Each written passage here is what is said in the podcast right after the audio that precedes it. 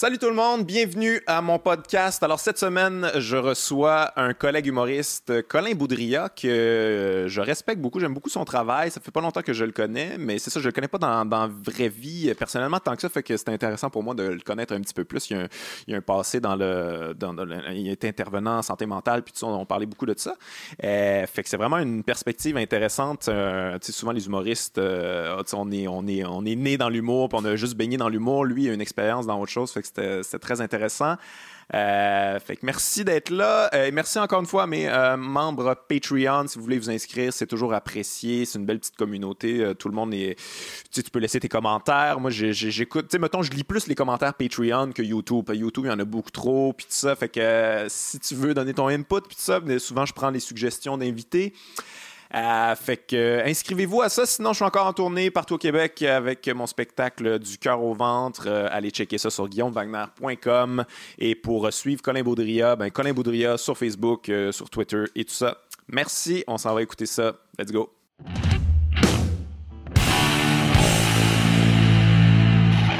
Colin Baudria, bienvenue à mon podcast. Allô, merci. Mais merci, merci d'avoir accepté l'invitation. T'es un gars que, que on, on se connaît pas beaucoup en fait, on se connaît pas presque pas pantoute, mais on se croise souvent. Euh, tu on va, on- bon, là, cette année t'étais au Mobilo, là on est, on est dans le futur, là, juste te dire. Ouais, on est dans deux semaines, genre. ouais, exactement. Mais, euh, mais c'est ça, moi, la première fois que je t'ai vu, tu sais, je t'ai trouvé déjà écœurant. Je savais pas d'où tu sortais. Tu en fait, c'est ça. Je veux savoir, c'est quoi, c'est quoi ton background? Ça fait combien de temps que tu fais de l'humour là? Ça fait. Euh, J'étais dans la même cohorte que Alex Forêt puis Ouais, Coco. ouais, Fait Chris, ça une fait. petite cohorte là d'ailleurs. Ouais, on est sorti en pyramid size? Fait que ça fait 4 ans si on compte l'école, 4-5 ans. genre. Ouais, vous êtes pas mal, genre, le- le- la nouvelle batch qui m'a le plus euh, donné espoir et inspiré. Tu sais, ça faisait longtemps que euh, j'avais pas vu des nouveaux humoristes qui, avaient un propos, qui avaient une démarche. Que, c'est rien, pour rien enlever à- à- Aux aux, autres, autres humoristes, mais- c'est d'autres styles, c'est différent, puis tout ça, mais ça faisait longtemps que j'avais pas vu du monde que je fais Ah, ok, ok, eux Ouais. autres, ils ont comme une conscience sociale, puis essaient de faire des trucs. euh, Je sais euh, pas dans pourquoi c'est arrivé, nous trois, Ouais. dans... c'est un peu par hasard. Vous êtes-vous J'ai- inspiré là-dedans, genre, à J'ai pas l'école? ou- l'impression. J'ai l'impression que c'est quelque chose qu'on faisait tout un peu naturellement. Tu sais, des fois, il y a des humoristes qui cherchent vraiment longtemps avant Ouais. de trouver. Mais moi, mon angle de. Tu sais, je me suis amélioré dans 12 000 affaires, mais je faisais déjà ce que je fais maintenant. Genre, je suis pas capable d'écrire si c'est pas sur un sujet en particulier. Je suis Ouais, pas capable de faire des liners. Incapable de faire des affaires un peu absurdes. Faut que. Faut que ça soit sur un sujet, puis là, je, je dors la pilule en mettant des gags. Ça prend, ça prend ton opinion à travers tout ça, ça prend un certain Je propos. c'est ça que j'aime. C'est Ouais. ça ma motivation le plus, c'est de forcer mon opinion sur des étrangers. c'est vraiment ça que j'aime plus qu'être drôle. Mais c'est ça qui est, qui est le fun de l'humour, justement, c'est que tu sais, tu peux avoir une opinion que tu sais que personne va être d'accord, mais le gag, tu viens les ramener, Ouais. le, le gag est trop fort, puis ils sont comme Ah, ah, ah, ouais, ok. Puis ah, il me l'a mis dans la tête pareil. ouais, ouais, ouais. Ouais, c'est un peu ça. Mais ouais, tu serais pas capable de faire ça, toi, de, juste écrire des jokes pour des. T'as pas genre. euh, tu sais, moi, j'aime. Il y a quand même quelque chose que j'aime beaucoup dans le. Tu sais, une joke bien construite qui Ouais, dit ouais. absolument rien, mais qui est comme. Qui est. Qui Ouais, ouais, est- qu'il y a pas de gras, tout est parfait, il y ouais. y a de quoi de, il y a quoi de le fun là-dedans quand même, mais toi, c'est pas quelque chose qui te parle. Mais moi, en fait, ça me parle quand les autres le font. Ok. Comme des liners. En fait, les liners, ça m'impressionne vraiment parce Ouais. que je sais vraiment pas comment tu peux sortir un gag de nulle part. là. Ouais, ouais. Moi, les rares liners que j'ai, c'était des bits qui étaient vraiment très mauvais puis que j'ai juste gardé un gag dedans finalement. Mais je peux Ouais. pas, je suis pas capable d'écrire un gag pour écrire un gag. Moi, ça me fascine, ça, quand même, ceux qui sont capables de faire ça. Puis non seulement qu'ils sont capables de faire ça, mais crime, tu sais, mettons euh, Frankie, là, qui, qui fait beaucoup de liners, ou euh, euh, Yannick de Martino. Bon, lui, c'est plus des, des bits, là, un peu, là, mais mettons Frankie, c'est un bon exemple. Je l'écoute, puis c'est comme, OK, c'est un liner. C'est court, un liner, là. Puis après ça, t'as genre une heure à faire. T'es mieux d'en avoir en tabarnak. Comment tu te rappelles de bon, tes liens? Tu sais, moi, des fois, un lien en deux bits de 5 minutes, j'ai de la Ouais, misère à ouais. m'en rappeler. Lui, il a besoin d'un lien entre chacun de ses hosties Non, non, gags, c'est vraiment quelque chose. incroyable. C'est vraiment un nasty job. Fait que toi, c'est pas quelque chose que tu. Euh, ben, ça, ouais, ça, ça m'impressionne, mais je comprends même pas comment ils peuvent le faire. Je comprends pas comment tu peux travailler, puis t'asseoir, puis juste faire bon, qu'est-ce qui est drôle? Ouais, ouais. C'est- ouais. Mais je pense- c'est un affaire qui impressionne quand même beaucoup les humoristes, j'ai l'impression. Tu sais, euh, des humoristes américains, euh, j'entends souvent qu'ils ils ont un gros fétichisme sur Mitch Hedberg. Là. Ils le trouvent bien impressionnant tout ça parce qu'ils comprennent Ouais. pas comment tu peux euh, avoir des liners aussi champ gauche qui vont dans toutes les directions. Euh, mais toi, c'est quoi de, justement tes influences? T'en as-tu eu des influences d'humoristes ou. Moi, je me suis intéressé au stand-up vraiment, vraiment tard. Ah ouais? Pour vrai. Ouais, moi, je suis rentré à l'école tard dans ma vie. J'avais 28 ans quand j'ai commencé 28, le NH. ok. Ouais, ok, ouais. ok, ok. Puis euh, j'avais tout le temps beaucoup aimé l'humour. J'ai fait plein d'autres affaires. Puis j'ai euh, je faisais je faisais genre des courts métrages, des web Ah ouais, c'était humoristique.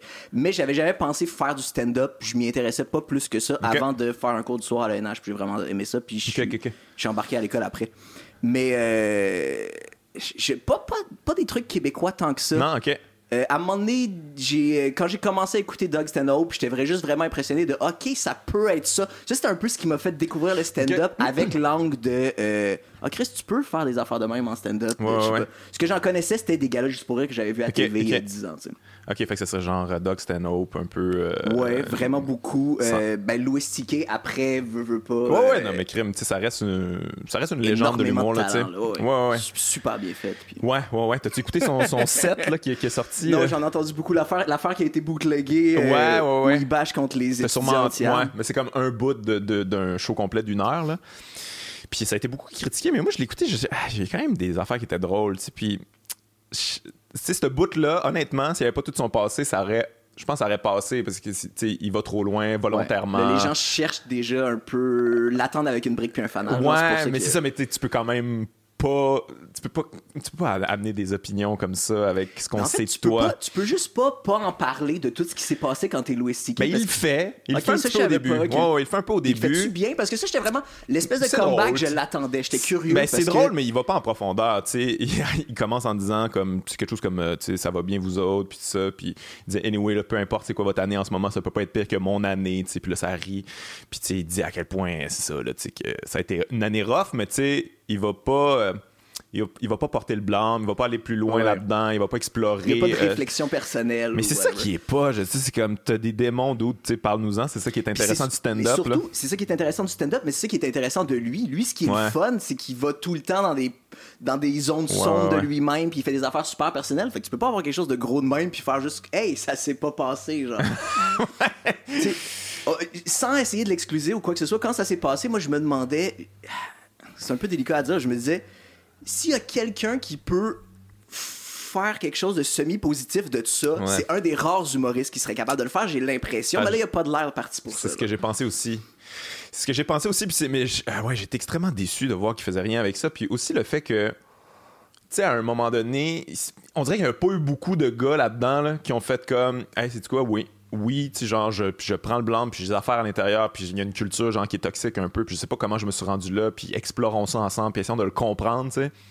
C'est toujours comme je suis une victime, euh, c'est un système épouvantable, les maudites féministes. Ah puis- ouais, ben, tout le monde se sent super visé au lieu de sentir qu'ils sont dans. euh, qu'ils Ouais, sont dans un un système. Ils ont, ils ont été élevés de même aussi. C'est pas, tu sais, sans enlever de la responsabilité à personne. Si tu parles de genre de culture du viol ou whatever, Ouais. c'est tout le monde est dans cette culture-là, puis tout le monde Ouais, a été ouais. élevé de même. Des, tant des femmes qui le tolèrent que des gars qui le font, c'est juste à réapprendre à vivre. Genre, c'est pas, c'est pas que t'es méchant, c'est que t'as vécu dans quelque chose qui t'a. Ben, t'as fait des trucs méchants, Oui, oui, mais mais ça veut pas, ça fait mais pas c'est la même normalisation, genre t'as l'impression que c'est pas grave. J'ai l'impression que souvent c'est un- c'est ça le problème, c'est que des gens, des gars font des choses qui ont l'impression que c'est pas grave. Ouais, ouais, ouais. Puis ils se disent que euh, euh, en normalisant ce système-là, ben ça va les excuser eux autres. C'est comme on, on a- Ou ben où ils font pas de réflexion par rapport à ça, ils sont juste non, j'ai jamais eu tort, tout est correct, tout est, je sais pas. Ouais, ouais. Mais tu sais, de l'autre côté aussi, il y a, y y beaucoup de, de, de gens plus progressistes qui sont comme Ah ouais, non, ça n'a pas de bon sens, puis tout ça. Puis je veux dire, quand tu connais les deux, t'es comme Ouais, toi aussi, t'as une, intro- une Oui, introspection à faire, là. On n'est pas tous.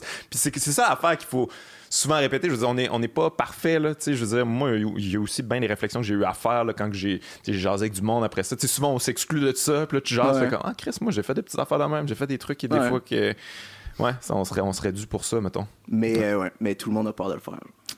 C'est très confrontant. C'est très confrontant de se poser des questions sur soi-même, genre. en. Ouais, ouais, ouais. T'as-tu l'impression qu'en ce moment, on a, on a de la misère avec ça, dans on est dans une espèce de climat où euh, il y a un clivage euh, extrêmement. euh, On dirait qu'on a de la misère, on a de la misère à avoir de l'introspection puis de l'empathie pour l'autre dans nos critiques. J'ai l'impression, tu sais, comme on est beaucoup dans le. On aime bien ça, sais, On a parlé, toi, toi puis moi, en- euh, au, au gala d'ouverture, de- on parlait de Mathieu Bock-Côté puis tout ça, puis on a trouvé ça bien drôle qu'il se fasse ramasser. Mais on dirait qu'on n'est pas très bon pour. Tu sais, on est comme yes, on est content, ouais, Ouais, tu te fais mais ramasser, vraiment mon esti. Mais C'est rendu comme... des matchs de sport. de, Exact. Hey, moi j'ai mon team qui est les progressistes, puis est-ce qu'on va rentrer dans l'autre team? Puis Ouais, là, ouais, ouais, ouais, ouais. Oui. Ben ouais, c'est la même affaire de tout est super polarisé depuis de plus en plus dans les dernières années, puis je, je sais pas vraiment comment on s'en sort. Ouais. C'est drôle parce que tout le monde en est conscient, tu sais, des affaires comme ça, là, t'en parles, Ouais, t'en es conscient, mais notre premier réflexe, c'est de c'est d'être content puis de bâcher c'est- sur l'autre. Puis sur scène, on le fait vraiment beaucoup. Même Ouais, mais si- ça, c'est, tu sais, je veux dire, ça, moi, je le pardonne parce que c'est de l'humour. Je veux dire, on exagère, on est dans, on, on crée, on crée des clivages pour la joke, euh, on, fait des grosses caricatures. C'est, tout much. Faut que ça soit drôle. C'est ça le but quand même. là. On n'est pas en train de, de, de- de- d'espèce de- d'étayer une thèse. C'est- ouais, jamais très drôle quand c'est super nuancé. là, Ouais, genre. exactement. Mais l'autre côté de la médaille, c'est ça que ouais, il- Ouais. ça sera pas drôle. J'ai quand même. les- Ben, là-dessus, j'aurais peut-être une, une pièce de réflexion. J'ai l'impression que. Sais, mettons, Mathieu Bocoté, c'est un bon exemple. Euh, il utilise des procédés, il utilise des sophismes, des généralisations, des, il met tout dans le même panier. euh, il, il- il- il- il utilise des insultes, là, quelque part. Là, des- sont, sont peut-être plus sophistiqués, des fois, ces insultes, là, mais comme mettre tout le monde, tout le monde est un néo-marxiste, post-moderne, machin chouette, puis qu'on est en train d'être castré en tant que société, puis le, grand remplacement, puis ça. Mais tout ça, c'est une forme d'insulte. Fait que quand la personne se fait ramasser, peu importe de quelle manière, on est comme content parce qu'on on a eu l'impression qu'on s'est on s'est fait insulter tout ce temps-là. ouais, comme si quelqu'un avait pris notre défense. Genre, on sent qu'on est. Ouais. On, se fait cibler Prends par toutes les armes que tu peux, whatever, détruis-le, ce style-là, tu sais, on est... Mais est-ce qu'il le fait bien en plus? C'est ça qui est fou avec. euh, avec ces gens-là. Puis je les trouve super intéressants. Ouais. Euh, tu sais, tantôt, justement, tu sais, on parlait de Jordan Peterson. Je, je Ouais. le trouve fascinant d'une vraiment mauvaise façon. Mais il est comme le, le personnage, puis ce qu'il ce qu'il représente en ce moment, puis comme comment il est gros, Ah, c'est un symbole, c'est un phénomène. c'est là. vraiment quelque chose. Ça comme- dit quelque chose sur la société en ce moment. Ouais. Surtout aux États-Unis, là, j'ai l'impression, mais il y en a beaucoup au Québec de Puis c'est un plus. Canadien, il veut, veut pas. Ouais. Et- Puis je pense que c'est international. là. Il va vraiment Oh, chercher ouais, des non, gars écoute, partout. gars, de- ouais. Il fait une belle petite fortune, là, lui, avec euh, ses, ses- ses podcasts. Puis, mais il y a quelque chose de tellement. Tu sais, il est très dans la consultation aussi. C'est très croissance personnelle, Jordan Peterson. ben, Chris, le- un livre qui s'appelle les 12, les 12 règles de quelque chose, c'est Juste sûr, c'est- ça, c'est la là. formule est là. là, ouais. Aïe, aïe, de quoi tu parles? Tu as écouté le, le fameux débat entre Savoy Zizek puis euh, Jordan Peterson? le truc de. euh, de euh, euh, le, le truc du magazine masculin britannique, genre? C'est pas Euh, ça? non. Ah non, toi tu parles de Slavoj Žižek. Non, non, Ouais. mais ça, ça vient de pas- ça vient d'arriver. Ouais, là. ouais. Ok. Tu l'as Je pas savais écouté? même pas que c'était sur Internet, non? Ah ouais, c'est sur Internet si tu veux l'écouter. Mais ça, c'était c'était ridicule aussi. C'était Ils ont fait ça dans un. Je pense à Toronto, justement, Ouais, ouais. chez eux. Dans une espèce d'amphithéâtre de 3000 personnes. C'était C'est sold comme un out, show rock, c'était ouais, c'est ça. scalpé les- Puis euh, ça a commencé de même. Jordan Peterson s'est vanté en disant comme. Hey, parce que c'était en même temps que les séries, c'était les Maple Leafs qui jouaient. Puis c'est comme, hey, on m'a dit que les billets scalpés pour cet événement-là étaient plus plus cher. Que l'événement des Maple Leafs. Fait que là, le monde applaudit. C'est comme, hey, man, on est où? C'est quoi ce phénomène-là? C'est assez étrange.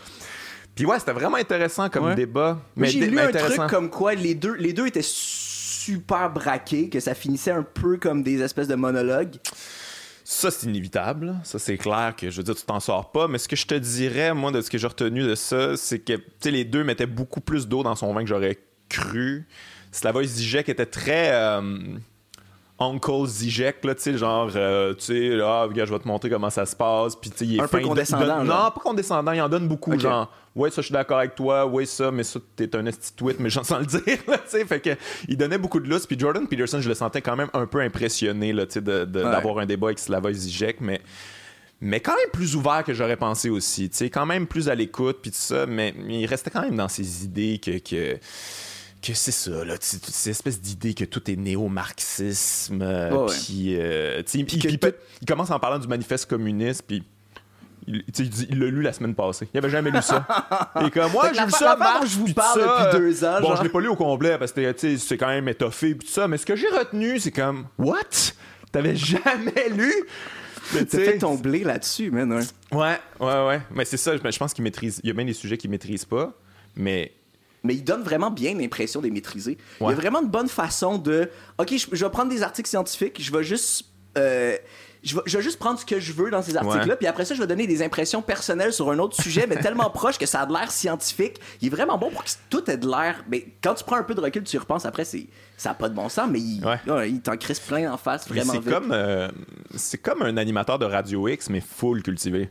Ouais. Quand tu y penses, Ça, les mêmes opinions, peu là, ouais. espèces de, de- espèce de paranoïa que tout est communiste, là, tu sais, comme aussitôt que comme de quoi de social, c'est communiste, là, c'est réglé à chaque fois, que, que, qu'il faut vraiment faire attention au féminisme. Ben, euh, qu'ils sont des victimes, en fait, que tout. Ouais. euh, ouais, c'est tout le temps une perception de les gens sont out there to get us, puis il faut qu'on protège nos affaires. puis- Et C'est tellement weird, ça, quand même. Tu sais, être un homme blanc hétérosexuel en Occident, puis être sûr que on est en train de détruire ton château, là. Je pense que même. les gens qui le suivent, ils le pensent vraiment, mais je Mais sais pourquoi pas. tu penses? Je sais pas. Tu sais, je veux dire, on est ça, nous autres aussi, là. Tu sens-tu comme brimé, là? Non, moi, moi zéro, vraiment, vraiment pas. Puis je pense que a eu un moment facile. dans ta vie, là, que tu t'es senti brimé ou, euh, tu sais... Pas vraiment, mais je pense que c'est pas dans mon tempérament. Là. Ouais. Mais je pense qu'il y a des gens, tu sais. C'est un gros cliché d'exemple, mais un, un gars qui se fait un gars blanc qui se fait bullier au secondaire, il va sûrement se sentir brimé. Moi, j'ai eu de la chance dans ma vie. J'ai pas eu de période super difficile, mais tu sais, je, peux comprendre que quelqu'un développe cette mentalité-là puis la garde plus tard en Ouais, vieillissant. mais tu c'est pas justifié, mais ouais. T'es-tu fait vraiment boulier par une gang de féministes? Je ne crois pas. C'est probablement plus des dudes masculinité toxique clair. ensemble. de- Mais ouais, je, je, je- je sais pas, j'arrive pas à comprendre ce phénomène-là. Puis à chaque fois, je... Il y a de plus en plus de fans, là, Jordan Peterson, puis j'en ai parlé à bien du monde, puis il y a du monde qui est comme, non, non, euh, m'a dire que... Je sais pas, je... je, je- Genre, me dire qu'il y a un peu raison, genre, qui des... Ouais, ouais, Ah ouais, qui sont comme, ouais, mais tu sais, je comprends, à m'amener la, la, la- tu sais, le, le féminisme, c'est important, puis que les femmes prennent leur place, mais en même temps, faut pas oublier la masculinité. Tu sais, ça, c'est, vraiment quelque chose, là, tu sais, on, on shame ça, mais euh, tu sais, en même temps, il y a des bonnes affaires au travers de ça, puis c'est comme, à chaque fois, je suis comme, premièrement, c'est quoi la masculinité? Comme, comment on définirait ça, là, complètement, là? Je sais même pas qu'est-ce qui est réel ou pas. Puis, euh, je sais pas, moi, c'est comme, ça me libère plus qu'autre chose de pas être obligé. Ouais, ben c'est, c'est- bon pour ça, tout le monde, ouais, de pas avoir une façon hyper euh, nocive d'être un homme, puis que tu, tu parles de rien, puis tu gardes tes affaires en dedans, puis tu te fais des cancers, puis non, non, c'est clair. C'est pas bon pour personne, là, mais ouais. Je sais pas, j'imagine qu'ils ont peur, ils sentent qu'ils perdent des privilèges, ce qui est pas faux, mais c'est, c'est juste qu'il y en avait trop, genre. Tu je sais pas, De- mais ouais. Mais toi, t'es étudiant t'es étudiant en psycho, c'est ça? Ouais. Ouais. J'ai étudié en psycho, j'ai fait un bac puis une maîtrise en psycho. Un bac puis une maîtrise, ok. Ouais. C'est- Ok. C'est combien de temps à faire ça? Euh, ça dépend du monde. Ça dépend du monde, mais Ah c'est ouais, comme minimum 4 ans et demi, je te dirais. Ah, c'est quatre ans et 3 demi, ans pour ton bac. Puis la maîtrise, la maîtrise, moi, je l'ai faite en recherche. Puis ça sert plus à grand chose, en fait. Fait que d'habitude, tu commences ta maîtrise puis t'es shippé au doctorat dir- directement. Ah ouais? Parce que ça sert à rien d'avoir juste une maîtrise en recherche. De toute façon, il faut que tu aies genre des postdocs ou des trucs comme ça. Euh, moi, je savais que j'étais plus vraiment intéressé à la fin de mon bac, mais euh, j'avais eu une bourse, puis j'allais Ah. être payé pour aller à l'école, ce qui est comme, vraiment rare dans ta vie. Fait que j'ai, Ok. fait que je suis allé à la maîtrise, mais je savais que je continuerais pas là-dedans. Ok, ok, ok. Ok. Puis, euh, puis qu'est-ce que t'as fait ensuite? Quand t'as eu ça? C'est... Après, ben, pendant ma maîtrise, puis après, j'ai travaillé en santé mentale, intervenant en santé mentale dans un centre de crise pendant une couple d'années, Ah ouais, combien de temps? Une couple d'années, genre? euh? 4-6 ans. là. Aïe, aïe, aïe. Puis euh, j'aimais bien ça, mais, euh, mais je sais pas, il y a quelque chose qui me manquait, je trouvais. Ou, euh, Fait que de là, de là, je suis rentré à l'école. Quand j'ai Ok. lâché ma job, je suis rentré à l'ENH. Ok, mais pour, pour mettons, être psychologue, j'imagine qu'il faut que tu fasses... euh, Faut que tu fasses, c'est ça. Il aurait fallu que je fasse un doc euh, en clinique parce qu'il y a comme deux branches, t'as clinique puis recherche. Il y a plein de monde qui sont en psycho, mais ils font juste de la recherche, juste tu sais, carrière académique, ils font des publications, des trucs comme ça. Puis pour être psychologue clinicien, c'est un autre, euh, c'est une autre branche complètement. Puis ça, j'avais pas appliqué, j'avais pas essayé de le faire. Mais c'était quelque chose que tu voulais faire au départ? C'était ça Oui, ton à but? la base, c'était un peu ça, mais, euh, mais je l'ai comme perdu pendant Pendant le bac. Je le ouais, pas pas. tant. de- ouais. Mais euh, ouais, pourquoi t'as- t'as t'as décidé de t'inscrire là-dedans? Parce que, en tout cas, les gens que je connais en psycho, c'est toujours comme, tu vois qu'ils ont des problèmes, puis qu'ils Qui sont à la de recherche régler leurs de régler problèmes. ça. Je Hey, sais je vais me diagnostiquer moi-même, puis ça va être réglé. C'est ouais, bonne chance. Mais je, ouais, pense, je pense que ceux-là t'offrent pas vraiment longtemps. ouais. Mais euh, ben, je trouvais ça intéressant. Puis je me suis laissé flotter longtemps dans ma vie de je. Ah, ok, j'ai fini le cégep, faut que je fasse quelque chose d'autre, je vais m'inscrire là-dedans. Il n'y a pas beaucoup de gros choix vraiment clairs que j'ai fait, à part cette cassure-là de, euh, de commencer à faire de l'humour. OK. Fait que si ça m'intéressait, j'ai appliqué, j'ai été pris, puis je, tu sais, je me laissais flotter pendant Un peu comme n'importe quel jeune qui sait pas trop, là, qui est comme, ah, ça, c'est intéressant, I guess. Ouais, c'est ça. euh, Genre, il faut le faire, fait que je vais faire ça plutôt que d'autres choses. Mais ça te passionnait pas plus que ça? Euh, je suis vraiment curieux. Fait que je trouve, je trouve des affaires vraiment intéressantes. Ouais. Je me faisais pas chier pendant que, pendant que j'étudiais là-dedans, mais, euh, mais non, j'étais pas complètement allumé de je veux Ah ouais? faire juste ça pour la fin de ma vie. OK. C'est une. euh, la psycho, c'est une, quand même une science un peu, euh, comment je dirais bien ça, aboutie, dans le sens que. Sais, à chaque fois que j'ai été voir euh, des psychologues, j'en ai vu, euh, j'ai toujours trouvé ça un peu, euh, tu sais, plein d'affaires intéressantes, puis utiles, puis tout ça, mais quand même, c'était mou un peu, tu sais, je veux dire, ça, au final, on au final, je lisais du Marc Aurel tout seul chez nous, sous le conseil de mon psy, là, tu sais.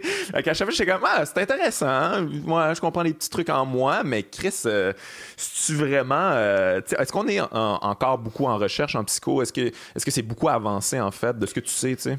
Euh, ben, en clinique, c'est ça. Moi, j'ai pas fait tant de trucs cliniques. Euh, mais j'ai l'impression qu'il y a comme des, il y, a des structures de, c'est comme ça qu'on fonctionne, mais c'est tout le temps de la recherche avec ton, avec ton client un peu. Ok, ok, ok. Puis je pense que ça dépend vraiment sur quel genre de psychologue tu tombes, quel type d'approche il y a, puis, juste sa façon d'être lui-même. Il y en a qui, y en a qui sont blasés dans n'importe quel job, puis qui sont juste ouais, qui te traitent comme un numéro. Puis, ouais, ouais, ouais. Non, mais moi, c'est pas ça. je veux dire, je pense que j'ai eu des psys quand même intéressés puis motivés puis tout ça, mais à chaque fois, au final, j'étais comme. Je pensais que c'était plus concret que ça, mettons. Je pensais qu'il y avait plus de, bon, t'as ça, on va faire ça, puis ça. mais c'est plus. Euh, c'est quasiment euh, créatif, là, à quelque part. C'est louche. c'est comme, bon, on va essayer des trucs. Euh, ce que tu vas faire cette semaine? Puis tu, tu m'en reparleras, on va voir si ça a aidé. puis sinon, on va faire d'autres choses. Puis moi, je suis comme insécure dans ce temps-là. J'ai besoin d'affaires plus, plus concrètes. D'être encadré. Mais moi, c'est pour ça que j'aimais travailler au centre de crise parce que c'était pas vraiment c'était pas de la psychologie clinique mais euh, mais il y avait du support. C'était euh, c'est comme un, c'est, comme une grosse maison où on a huit lits puis on héberge des gens qui vivent des situations difficiles. C'est du monde qui sont euh, comme assez bien pour pas être à l'urgence psychiatrique mais pas assez bien pour être chez eux. Ça a été créé pour désengorger les, les, urgences psychiatriques. Ça c'est gouvernemental? Euh, c'est des euh, c'est à but non lucratif, mais ça fonctionne sur le budget du gouvernement. OK, OK. c'est pour sauver de l'argent. Parce vous n'étiez pas financé par des philanthropes. non, euh, non, on était, c'était l'enveloppe du gouvernement. c'est bon, c'est bon. Mais parce que ça coûte vraiment moins cher, ça, que garder du monde à l'hôpital. C'est horriblement cher, garder du monde à l'hôpital. Mais puis ça, c'était des affaires super concrètes. Genre, OK, qu'est-ce qui... Les gens étaient hébergés gros max deux semaines. Puis après ça, il y avait un suivi de, qui, allait jusqu'à deux mois, mais ça, c'était des affaires super concrètes. Qu'est-ce qui fonctionne pas dans ta vie, qu'est-ce qui pourrait être différent. Fait que ça, c'était le fun. Puis je pense qu'il y a beaucoup de, de clients qui aimaient ça parce que. Euh, parce que c'était du super concret. des fois, il y avait des, mais des fois, il y avait des affaires vraiment plus deep, des affaires d'attachement où si on était comme, ben, si on peut pas se concentrer là-dessus, il va falloir que tu travailles à long terme avec comme une autre ressource ou une autre équipe. Mais c'est des affaires, ouais, c'est ça, c'est des affaires d'urgence de comment on peut régler ça. Mais c'est pas extrêmement angoissant, ça, justement, comme t'as as, quelqu'un qui arrive, c'est comme, c'est sa vie est en jeu, entre guillemets, là, tu sais, ça va pas bien, là, tu sais, c'est pas, tu vas pas là, tu te ramasses pas là parce que, non, ouais, ça, va, ça va jamais bien, ça va, jamais bien. Mais c'est comme, tu sais, c'est quand même un poids, là, de, de, ah, là, on te pitch up, et comme, bon, là, faut que je catch euh, c'est quoi le problème de cette personne-là, puis il faut que je l'aide, puis... Euh, ouais, mais on est vraiment pas tout seul, tu sais, il y a une équipe, il y a plein de meetings, puis on échange, puis il y, a de l'espèce de brainstorm à l'interne euh, entre les employés. Mais ouais, ça peut être stressant. Mais moi, j'étais bon pour... C'était comme vraiment lourd quand je suis au travail, comme charge de travail, mais j'étais vraiment bon pour couper complètement ça de ma tête quand, je, quand je rentrais chez nous.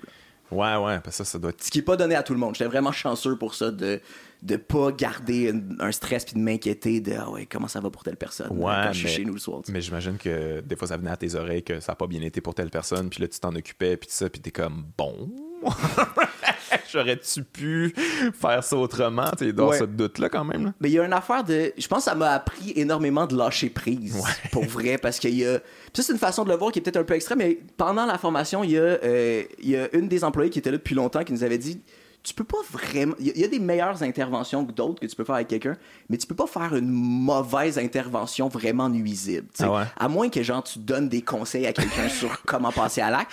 Tu, peux pas.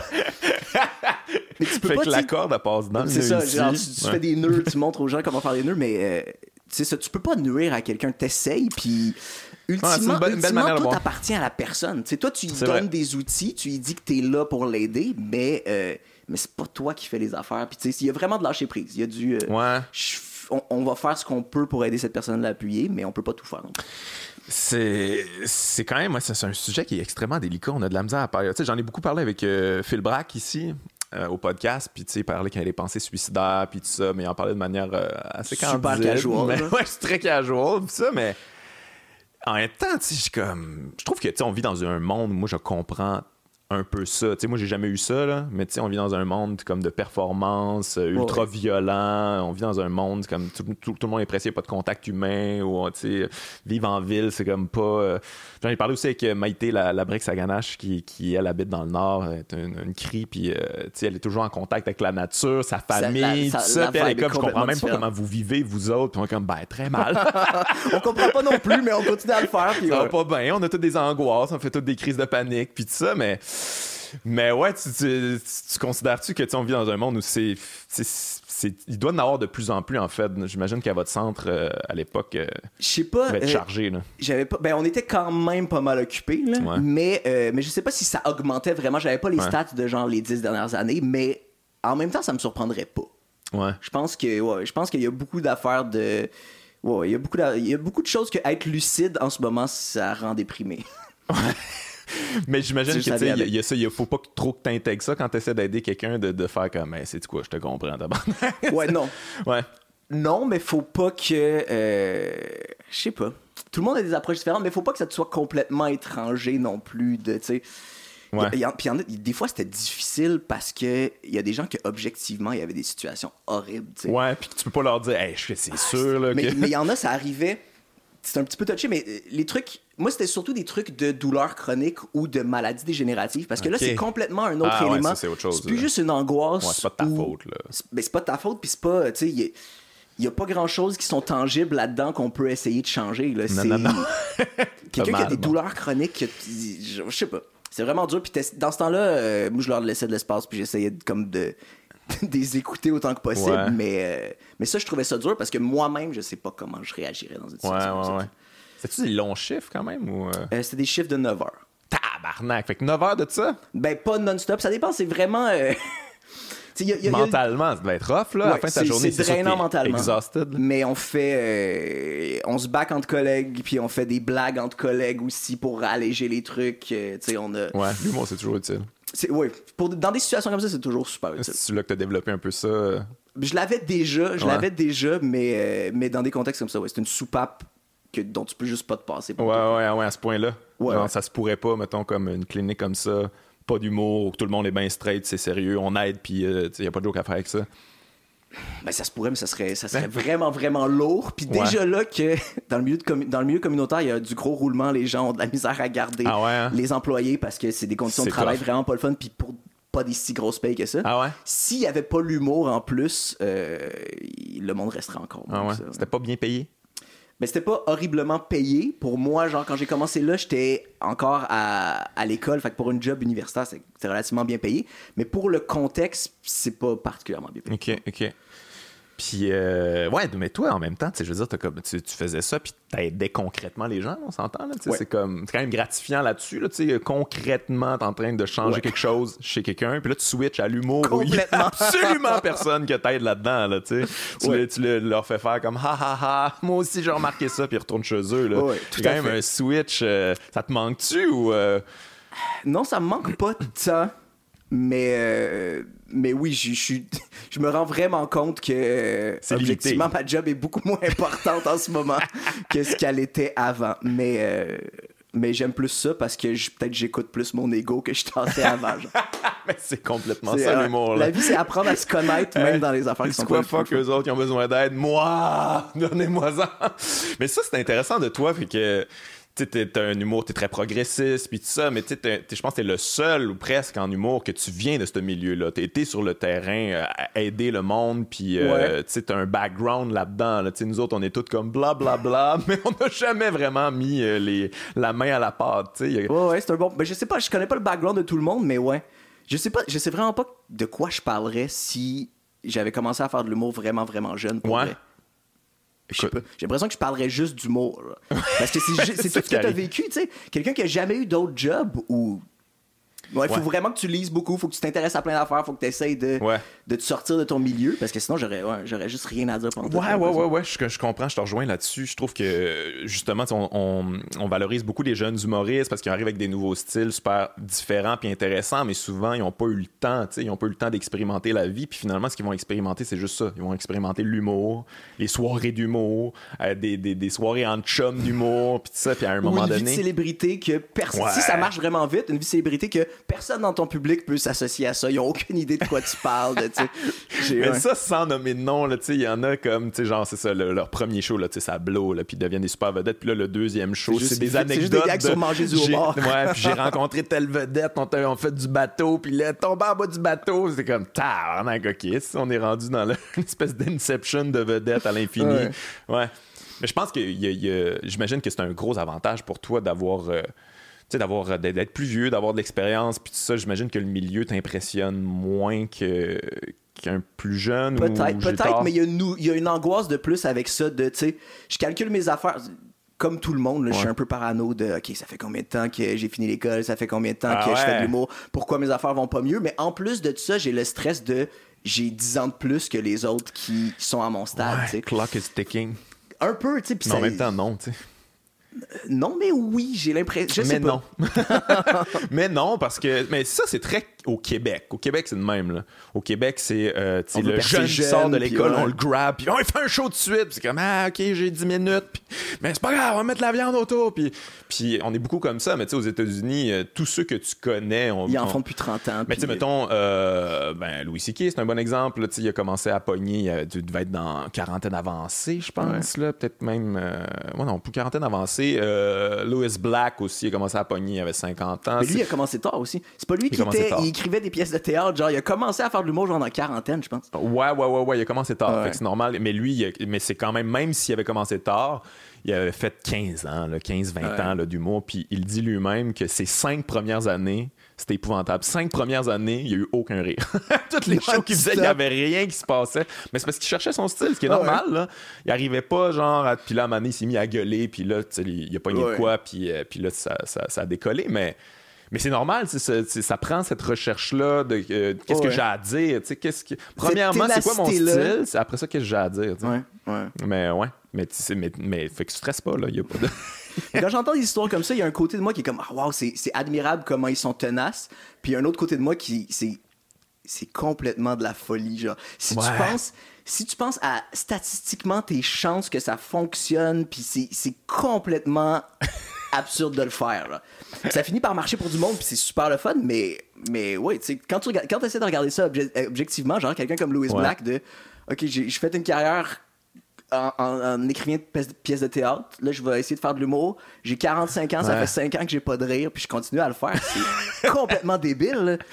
Mais, mais tant mieux, tu sais, il est super bon, mais. Mais je pense que c'est une vocation. Ouais. Tu sais, c'est carrément une vocation. Il faut vraiment que t'aimes ça en esti. Ou être un peu dans le déni aussi, puis que tu, tu réalises jamais à quel point t'es mauvais. Ça se peut que c'était un- il y a un peu de ça, tu. Ben, il y a peut-être aussi le fait que tu tu t'améliores toujours un petit peu. Fait, Fait que qu'il toujours a un peu encourageant. T'es comme, ouais. ah, crème, ok, ça s'en vient peut-être. Là, je vais peut-être euh, m'amener euh, à être bon. mais, mais écoute, moi, je veux dire, ça fait 13 ans que je fais ça. Si c'était juste euh, dans, genre dans deux ans que ça commençait à marcher mes affaires, parce que c'est à peu près 15 ans que ça prend tout le temps, les Américains. Là. Je ça pense, je pense que j'aurais arrêté pour vrai. Mais je comprends, puis ça aurait été probablement la chose intelligente à faire, mais. euh. Ouais. Je sais pas. Mais, euh, mais quand ça marche, c'est- ça. On a l'impression que ça va changer notre vie puis qu'on va être super heureux, ce qui est probablement pas le cas non plus après. Nope. Mais euh, non, c'est ça. C'est vraiment ça. Non, ça change absolument rien en fait. C'est ouais, puis en tout cas, des- moi j'ai un succès comme modéré là, mais euh, j'en connais aussi qui ont eu des énormes succès puis ils sont comme Chris, je suis Comment ça- arrivé là. Comment ça, c'est encore vide à l'intérieur que ça marche plus puis que. Ouais ouais ouais. Euh, Mais moi, moi ça, ça a été étrangement un petit peu un, euh, un truc qui m'a encouragé quand j'ai commencé à croiser du monde qui avait dans ma tête pas mal de succès. Ouais. Puis je me, rends je me rendais compte, de, ah, ils sont pas vraiment plus heureux que moi. fait que finalement, je, tu sais, je vais continuer à le faire, mais mon bonheur dépend pas de ça pantoute finalement, parce que même si je l'avais, ce après, quoi je cours, je serais pas Ah plus ouais? heureux. T'es capable de dissocier ça de toi? Euh, ben, je, je, je- je suis capable de le faire rationnellement, mais. je suis pas capable. euh, ah ouais? Rationnellement, je suis capable. Ben, c'est mais ça, ben oui, c'est ça. Mais, mais tu continues à courir après. Fait d'une certaine façon, euh, je je l'ai pas réalisé si je continue à le faire. Tu Ouais, ouais, non, je comprends, je comprends. Mais tu sais, comme, mettons, toi, tu sais, un show, tu te plantes, là. Ouais. Mettons, tu te plantes, là. Puis, la semaine, la semaine d'après, je veux dire, si t'as pas je veux dire, jusqu'au prochain show, tu Ouais, te ouais. pas bien, là. Non, non, je, puis je le sens. C'est sur ton estime personnelle Oui, aussi. c'est direct là-dessus. Ouais, c'est direct là-dessus. Mais c'est- je trouve que c'est un peu moins pire. Ça. Avant, avant quand j'avais un mauvais show, j'étais vraiment down euh, une semaine complète. Là, je peux relativiser, puis ça me déprime moins. Mais, mais le- l'envers de ça, c'est que quand j'ai des vraiment bons shows, mon high est moins long aussi. Ouais, mais ça, comme c'est bon. tout- bon, se ça. normalise. C'est bon, faut pas que tu fasses trop comme je suis de shit après euh, un show Ouais, non, parce non. que c'est, tu peux juste être déçu après. faut tout, faut tout tempérer, mais c'est difficile parce que c'est, un métier d'adrénaline, de gros Ouais. hype, puis de gros lot. Mais c'est un métier qui te rend complètement bipolaire parce que c'est ça que tu vis. J'ai l'impression que même si t'es stable dans ta tête à la base, c'est un contexte de travail qui te rend. euh, Ouais. qui t'impose des highs et des downs tout le temps. tout le Ouais. temps. Toi qui as travaillé en santé mentale, justement, est-ce que, ben, tu sais, je sais que, que, que tu jamais pu te rendre à diagnostiquer, là, mais euh, des fois, est-ce que tu as ce réflexe-là en, en croisant des gens, de dire comme, ah, lui, il est peut-être un. Tu sais, je veux dire, dans le show business, il doit en avoir. Mais tout le là, monde, que ben, tu dis tout comme, le monde. Hmm, Tout le monde a des problèmes. puis Puis, mais il y a quelque chose aussi qui est. euh, tout le monde est tellement un peu égocentrique que euh, tout le monde a des problèmes, mais tout le monde a un peu tendance des fois à exagérer ses affaires, dans Ah le ouais. sens où on aime tellement parler de nous qu'on aime ça parler même de nos angoisses ou Ouais. même de ce qui va pas. Genre. Ouais. Parler de nous même négativement, on s'en fout, on aime ça parler de nous. Là. Ouais, ouais, ouais, non, c'est clair. Il y a plein de monde qui ont des problèmes, mais en même temps, j'ai l'impression qu'il y a un petit peu une trend de. Parmi, parmi les humoristes, un petit peu à la mode d'être anxieux. genre. Ouais. C'est pas vraiment. C'est pas du tout une mauvaise chose. C'est vraiment bien que les gens soient super à l'aise de parler de leurs difficultés en Ouais. santé mentale ou des trucs comme ça. Mais j'ai l'impression que. euh, Ça valorise ça un petit peu ou? Un petit peu. Ah, ça te met mal à Puis C'est l'aise? dommage. Ben, ça serait dommage que ça, euh, ça minimise que les gens qui vivent vraiment énormément d'anxiété vivent. Ouais. Si tout le monde dit Ah ouais, mais moi aussi je suis anxieux, moi aussi je suis anxieux, je sais pas. Ouais, je comprends ce que tu veux dire. C'est quelque chose, une question que je me suis toujours posée en fait par rapport à l'humour. Là, j'ai- je me rappelle plus euh, quel journal j'ai donné une entrevue, puis je je parlais de ça, mais j'étais comme, euh, tu sais, il y a quelque chose dans l'humour où on, tu sais, il y a des gros problèmes des fois, puis on fait une blague là-dessus, puis les gens vont comme ah ah, pas si grave que ça finalement, puis t'es comme ouais, oui mais non, mais en même temps, tu je veux dire, comment faire une joke tout en gardant la, la gravité Ouais, de, la, de, la, de la patente, je sais pas trop. Je, je, je sais pas à quel point. En fait, je me pose des questions ces temps-ci, à quel point c'est utile ce qu'on fait. Euh, je me pose les mêmes questions. Puis de... en plus, avec l'humour euh, engagé, là, entre guillemets, j'ai l'impression des fois que c'est un moyen de se donner bonne Ah conscience. 100%. Vraiment, parce que tu sais, le, le public d'humour engagé, gros cliché, ça va être des gens euh, blancs, éduqués, relativement aisés, Oh ouais. qui ont plein de privilèges, puis qui vont aller, euh, ok, on va rire des travers de la société. Là, on a l'impression d'être euh, moins égoïste, mais on garde tous nos privilèges. C'est un peu, je sais pas. C'est vraiment comme un organisme de charité, j'ai l'impression. On va aller voir un show, on va aller voir un show d'humour engagé. J'ai mis mon argent là, là, je peux continuer à faire ce que j'ai. Je vais bien dormir ce soir. Je suis au courant de à quel point je suis un asshole. C'était mes crédits carbone. Je suis allé voir ce show-là, c'était mes crédits carbone pour le mot. ouais, ouais, ouais. Ouais, non, t'as raison. Écoute, euh, ouais, on, fait, on le fait pour nous. On le fait pour nous, mais en même temps, bon. Tu sais, il y a quand même. euh, en tout cas, moi, j'essaie de, de plus en plus de, de, de faire des jokes qui sont accessibles à tous, puis que quelqu'un qui est vraiment pas d'accord avec moi puisse comprendre Il- ça. ouais, puis y passer un point. C'est un souci que t'as, toi? Euh, sais, parce que tu parles beaucoup dans, t'as parlé dans, dans, dans- dans tes numbers aussi de, de, de le clivage entre les régions puis Montréal puis tout ça. Toi, quand tu vas à l'extérieur, c'est quoi ton approche? Euh, Est-ce que tu essaies d'adapter tes trucs ou. euh, Un peu, ben je change mes pacings d'affaires. J'ai des trucs que je sais qui sont plus large public, qui marchent bien partout. Ouais. Mais, mais j'adapte pas. J'ai pas du genre du matériel exclusivement de région. Je fais mes mêmes Ah affaires. Il y a des places où ça marche super bien. Puis euh, il y a des places où c'est plus rough. ouais. Définitivement. Mais c'est vrai qu'il y aurait une certaine condescendance à faire comme bon, voici euh, la version région pour vous. Ben, en- oui, mais eux, ils sentent. Tu sais, je sais pas. Moi, j'ai l'impression que des fois. Des fois, il y a du monde qui sont là, euh, check le gars de Montréal qui vient nous dire comment les affaires. Mais en même temps, ça, c'est justement la, fa- la façon pas condescendante de le faire, de je fais mon même matériel partout. ouais. Si je faisais du matériel de région, ils s'en rendraient pas compte, mais ça serait super condescendant, justement. de- Ouais, ils sauraient Ça, pas, mais ça. Ils s'en rendraient pas compte. De ton mais, point de vue, ça serait. Oui, ça serait super condescendant. C'est comme, hey, vous êtes pas capable de catcher, ce qui est n'importe quoi, ce qui est vraiment pas vrai. Ouais, ouais, ouais. Ouais, mais c'est ça, il y a toujours ce, dilemme-là au, au Québec quand même, là, tu sais, comme on peut, euh, on peut intellectualiser ça, tout ça, mais dans la réalité, c'est quand même, il y a quand même ça, il y a quand même un clivage, là, y a des, ça dépend Ouais. des régions, là, y a- mais il y a des endroits où tu vas, t'es comme, ok, alright.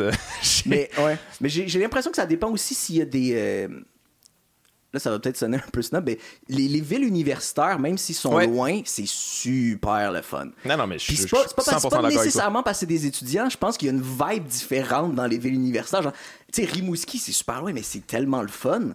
Puis, euh, je sais pas, je sais pas. Moi, je sens ça des. C'est pas une affaire de région, c'est une affaire de, de, de petits petit village ou de. Ouais, c'est quand même, ouais, c'est très délicat parler de ça. c'est très tabou aussi, mais tu sais, c'est quand même une réalité. Euh, tu sais, je sais pas si t'avais vu passer le- l'article. Il y a un article qui parlait qu'en Beauce, ils ont, ont une pénurie de main-d'œuvre.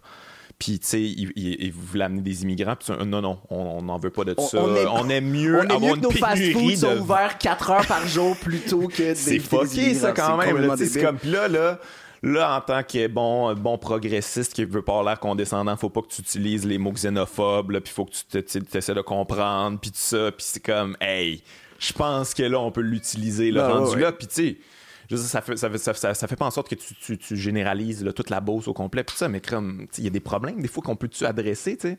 Ouais. Je pense que c'est. Ouais, mais c'est ça. C'est tout le temps délicat aussi de- d'essayer d'adresser des problèmes quand t'es pas, t'es pas dans le bain. Ouais, c'est des ouais, affaires que raison. tu connais pas tant que ça. Ce qui est tout le temps super délicat de quand tu fais de l'humour engagé en tant qu'homme blanc. Moi, je, finis par parler plein de sujets qui, m- qui, me, qui me concernent pas. en fait. ouais, que tu connais là-dedans. ben, exactement. J'ai lu des articles, gang. J'essaie, puis j'essaie de les mettre en lien avec moi, de ma perception par rapport à ça, de le Ouais. grounder sur moi, mais, mais oui, je finis par parler tout le temps d'affaires qui, qui me concernent pas directement. Ouais, ouais, ouais. mais ouais. qui m'intéressent quand même beaucoup. Ouais, c'est le défaut du- de ce genre d'humour-là. Ouais, ouais. Mais, euh, mais revenons-en euh, quand on parlait de, à- comment tu te dissocies de tes mauvais shows. Parce que toi, tu es un gars qui fait de l'humour d'opinion. Tu c'est très collé sur toi, c'est c'est ce que tu penses. euh, puis, en tout cas, moi, de ce que j'ai remarqué, quand tu fais ça, puis que ça fonctionne pas, c'est difficile de le dissocier de soi. Parce que je dire, Oui, oui. moi, tu sais, je dire, quand ça marche pas, c'est comme si on rejetait toute ma manière de penser, tout mon être au complet, puis je suis comme fuck. Tu sais, Ouais. tandis que quand t'as des liners, là, comme on parlait tantôt, c'est comme vous avez pas aimé mon liner. Pas grave. C'est une blague de shampoing, on s'en fout, on va J'en ai faire, d'autres, ouais, là, puis euh, ok, vous les avez toutes pas aimées, pas grave, tu sais, ça, ça, ça vient pas t'atteindre personnellement, mais c'est sûr Ouais. que. Mais moi, je le vis pas. Non? Ben, j'ai énormément d'angoisse quand j'ai un show qui va pas par rapport à euh, mon talent ou qu'est-ce que je. Tu sais, est-ce que je m'acharne pour rien ou des trucs comme ça. Ouais. Mais je remets pas en question toute ma façon de penser. Ça, ça me dérange moins. Je suis vraiment à l'aise de. euh, je je serais vraiment à l'aise qu'il y ait 80 personnes pas pantoute d'accord Ah ouais? avec moi. Ça, ça me dérange pas.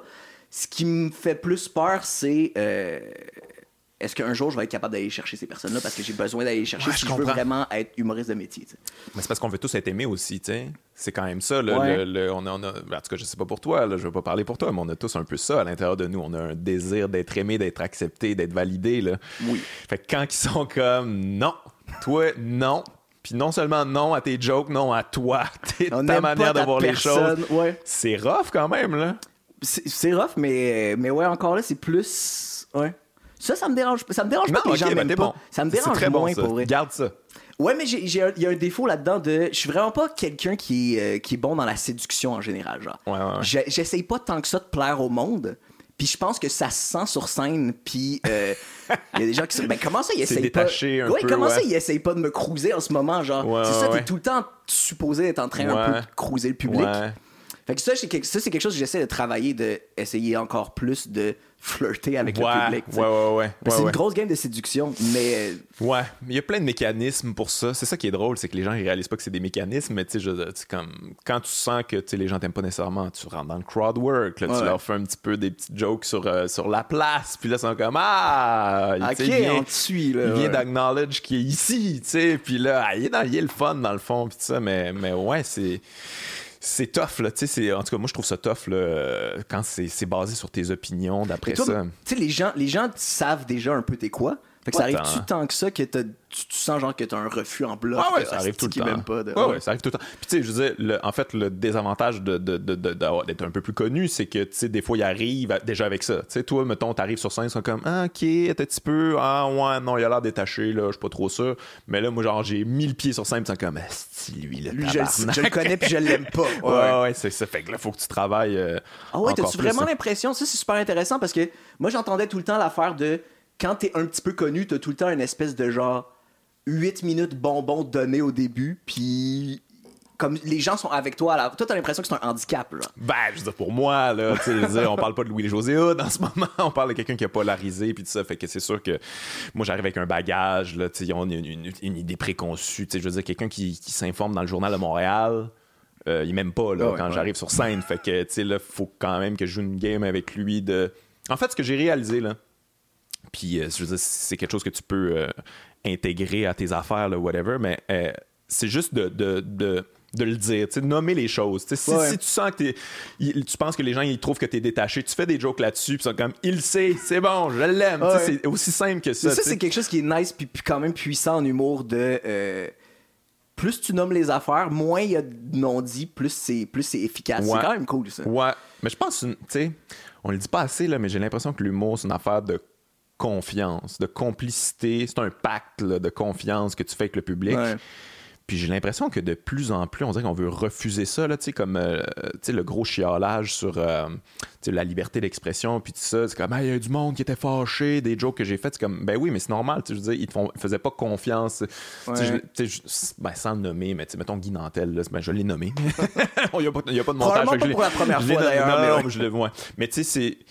C'est par rapport à toute son affaire de, de, de, de Alice Paquette et tout ça. J'imagine que son public, lui, il fait confiance là-dedans, mais il y a des gens qui font pas confiance là-dessus. Il y a des gens qui font pas confiance à faire des jokes là-dessus. Puis c'est beaucoup comme. On n'est pas.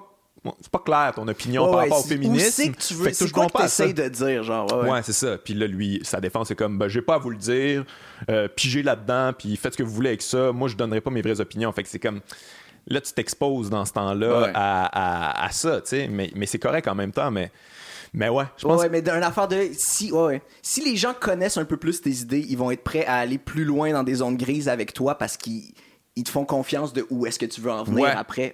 Exactement. C'est un, un très bon point. Tu sais, je pense que, mettons, Mike Ward, c'est beaucoup sa force. De, il y a une grande complicité avec le public. Ouais. de, Les gens sont prêts à le suivre. on le voit le clin d'œil de OK, il est allé vraiment trop loin pour nous, pour nous faire plaisir, puis euh, c'est too much volontairement. Tandis qu'il Il se met en danger pour nous. Il se met tellement en danger. il se met en danger pour nous, puis ça. Mais, euh, mais ouais, on dirait qu'on oublie souvent ça, que c'est c'est ça, c'est un.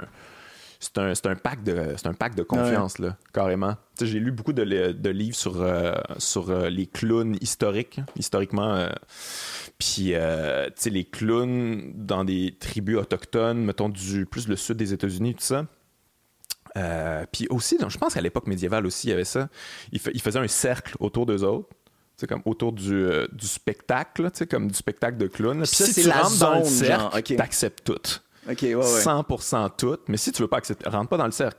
Mais si tu rentres, mais, mais tu sais, eux autres, c'est too much, là. Tu sais, C'était genre, c'était scato, euh, Ouais, ça, ça se pissait dessus. euh, C'était jouer avec tous tout, tout les tabous pour comme évacuer tout Exactement. Tu sais, on fessait sur le vieux, puis on pitchait les enfants dans la rivière, puis euh, le chef, le classique, on y baisse les culottes, puis tout ça. Fait que, si tu rentres dans le cercle, t'acceptes ça. Ouais. Mais sinon, on reste dehors du cercle. Mais tu sais, on, on dirait que c'est ça. Je pense qu'on est à une époque où tout est brouillé. Tu peux pas, tu peux pas le créer ton cercle parce que tu sais, les réseaux sociaux. Ouais, fait ben, le cercle est rendu un peu partout, en fait. Ouais. Ouais. ouais. Ouais. Je pense que c'est ça le problème en fait. J'ai- l'impression qu'on peut plus délimiter vraiment le terrain de jeu. Puis tu trouves-tu, toi, tu sais, moi j'ai, moi j'ai commencé à faire de l'humour récemment, fait que j'ai pas vu l'espèce de switch de on peut plus rien dire. Le- les, les affaires qu'on peut plus dire maintenant, j'ai l'impression qu'on pouvait déjà pas les dire il y a trois ans tant que ça, mais toi, as-tu Ouais. vraiment l'impression que ta job est plus compliquée? T'as-tu vraiment vu un gros switch ou. euh, Si c'est plus compliqué, non. Non, Ok. je c'est pas plus compliqué. Euh, je vois plus de chialage, plus de victimisation, plus de. Mais tu sais, ce que je comprends de la part des humoristes ou de la part du public? de la part des humoristes. Ouais, ouais. Mais tu sais, je veux dire, c'est pas. Je le comprends aussi en même temps parce que tu sais, il est arrivé l'affaire avec Mike Ward. Là, quand tu es en justice, là, on parle de d'autres choses. C'est comme. C'est différent. Puis je pense que ça a beaucoup échaudé euh, Le les humoristes, ouais. tu sais. Mais, euh, mais en même temps, on dirait que. On, on dirait qu'on accepte. Je pense que c'est peut-être. Ça, ça revient aux réseaux sociaux. On n'est pas encore à l'aise avec ça.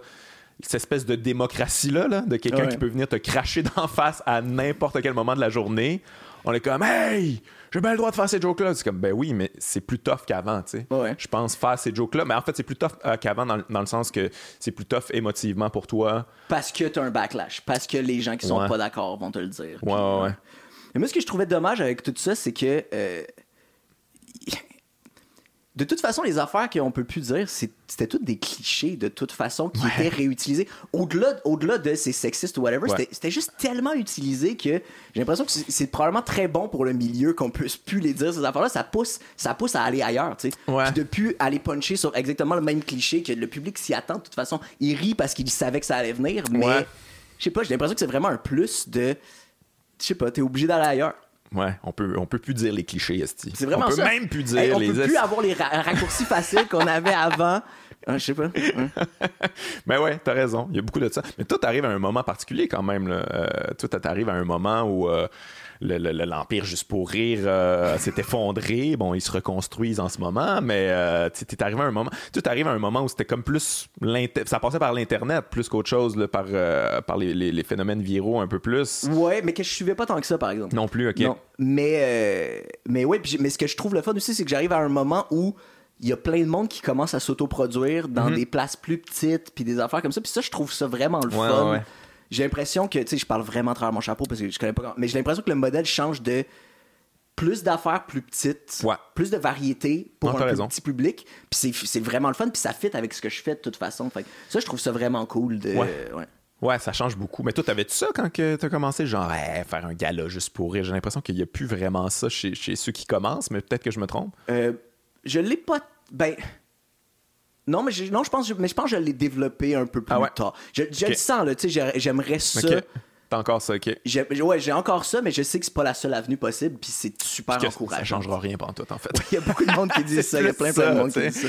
Ben- En fait, c'est juste le, le sentiment de good job. C'est Ouais. juste finalement, c'est comme une espèce de, bonbon de on reconnaît ton travail. Ouais, ouais, ouais. Je comprends, je comprends. Puis, mais c'est ça, j'ai l'impression qu'il y a de moins en moins de ça. Puis ça va, il va en avoir de moins en moins, en fait, là, de, de- de l'espèce d'approbation du milieu. T'as raison. Ouais, les gens vont être en obligés de le faire par eux-mêmes, puis le public va les suivre, puis ça sera plus, ça. Ça sera plus l'industrie qui décide, ça va être le public directement. Ouais, ouais, ouais. Mais c'est, ouais, on a vraiment une période de charnière particulière.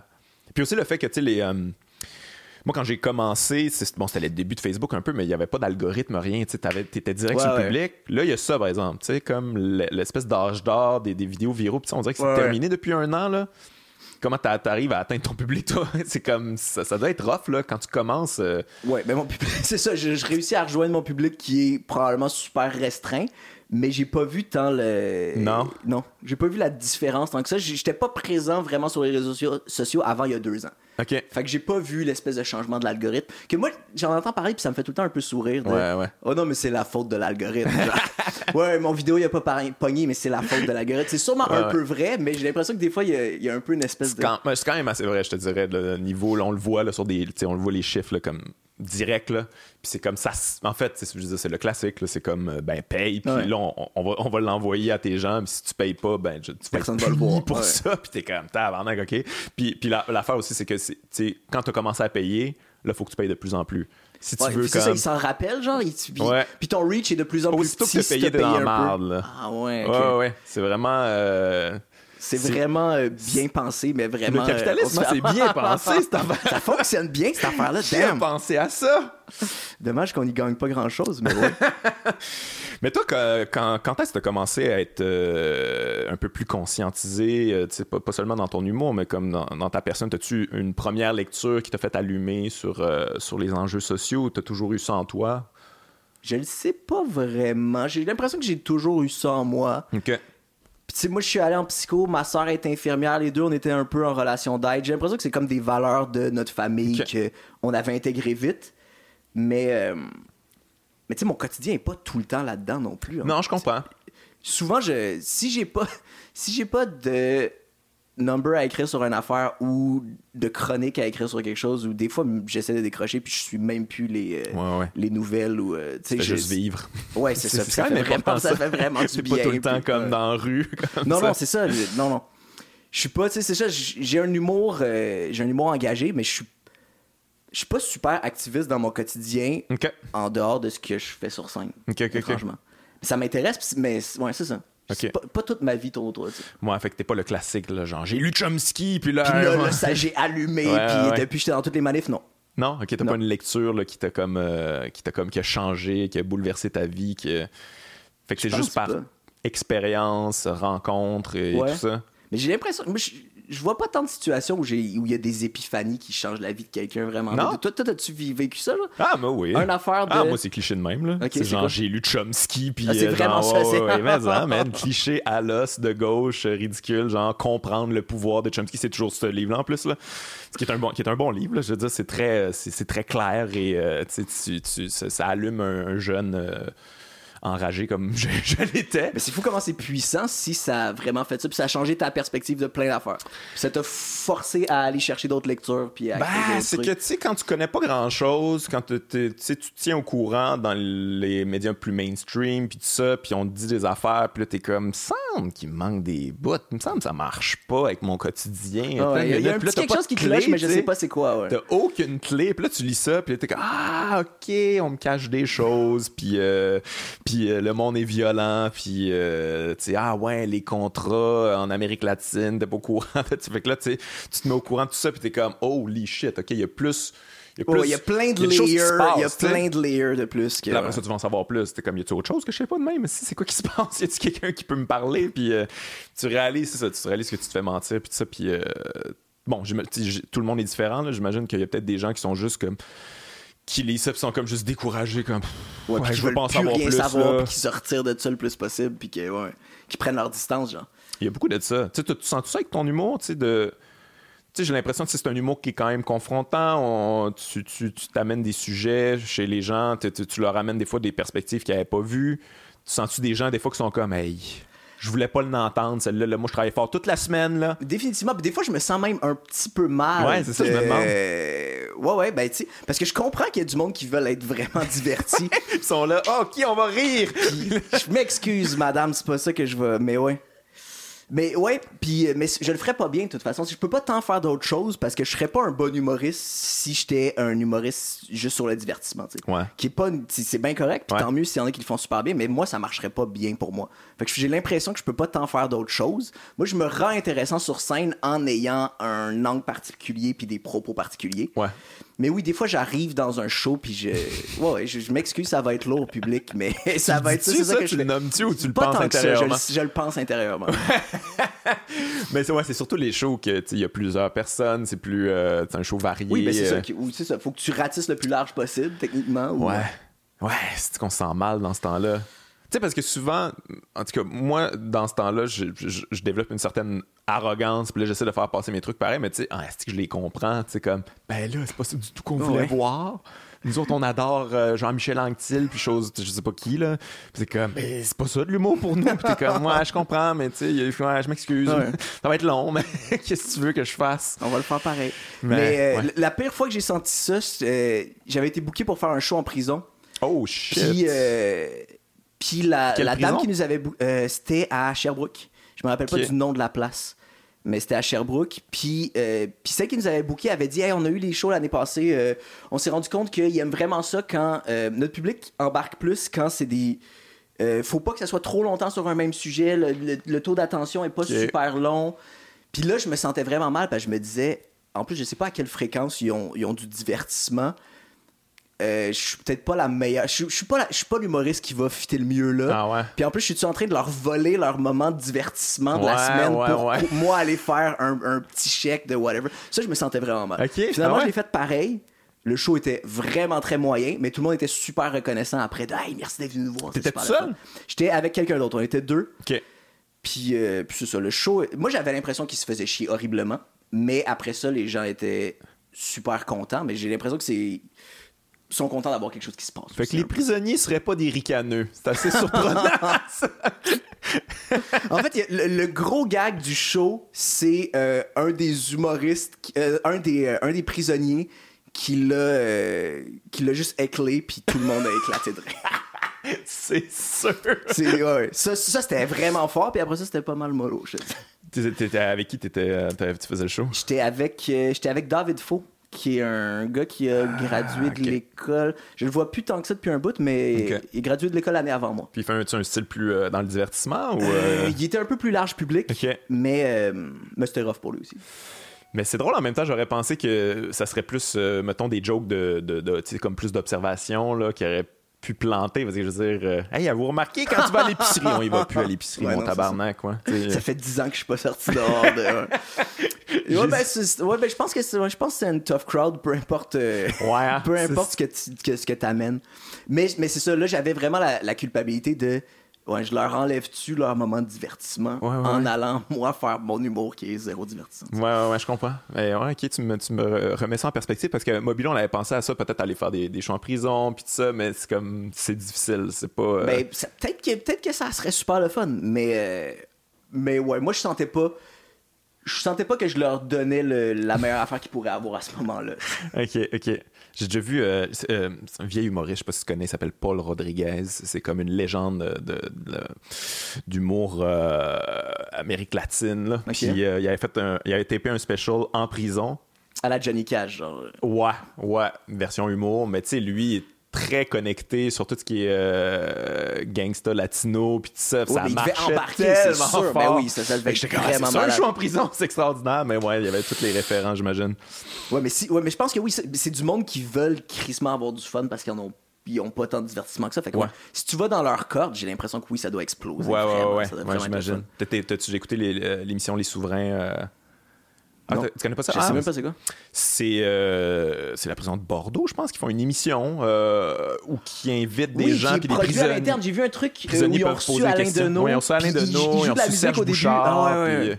Euh, ouais, Ouais, c'est très j'ai- particulier. C'est vraiment bizarre, puis il y a Alain Deneau qui dansait en se rendant à sa chaise. Je pensais pas voir ça. Ouais, un jour. ouais, ouais, ouais, parce Ouais, que je, je vois c'est quoi, ok. ils leur font toujours un petit aux invités comme un, un espèce de petit cadeau genre hey j'ai écrit un slam pour toi puis là t'es comme bon ben il a fait ça c'est quand même bon puis euh, mais merci puis puis là, après ça comme chacun peut poser des questions mais c'est vraiment intéressant pour vrai là tu sais comme aller checker ça je pense que j'en avais parlé aussi avec euh, Phil Brack mais C'est sur YouTube. Chris, ils ont des meilleures questions que toutes les journalistes Ouais, là. non, ça doit être vraiment, vraiment intéressant. Je suis sûr que oui. Tu sais, son street euh, smart, puis euh, tu sais, il, il voit les, les crosses quand même. Là. Bon, tu sais, je veux dire, sont, sont, sont pas irréprochables, là, mais je te dirais que autant, autant Serge Bouchard, ils ont reçu euh, Normand Baillargeon aussi, ils ont reçu Alain Deneau, puis ça, c'est vraiment super intéressant. Ouais.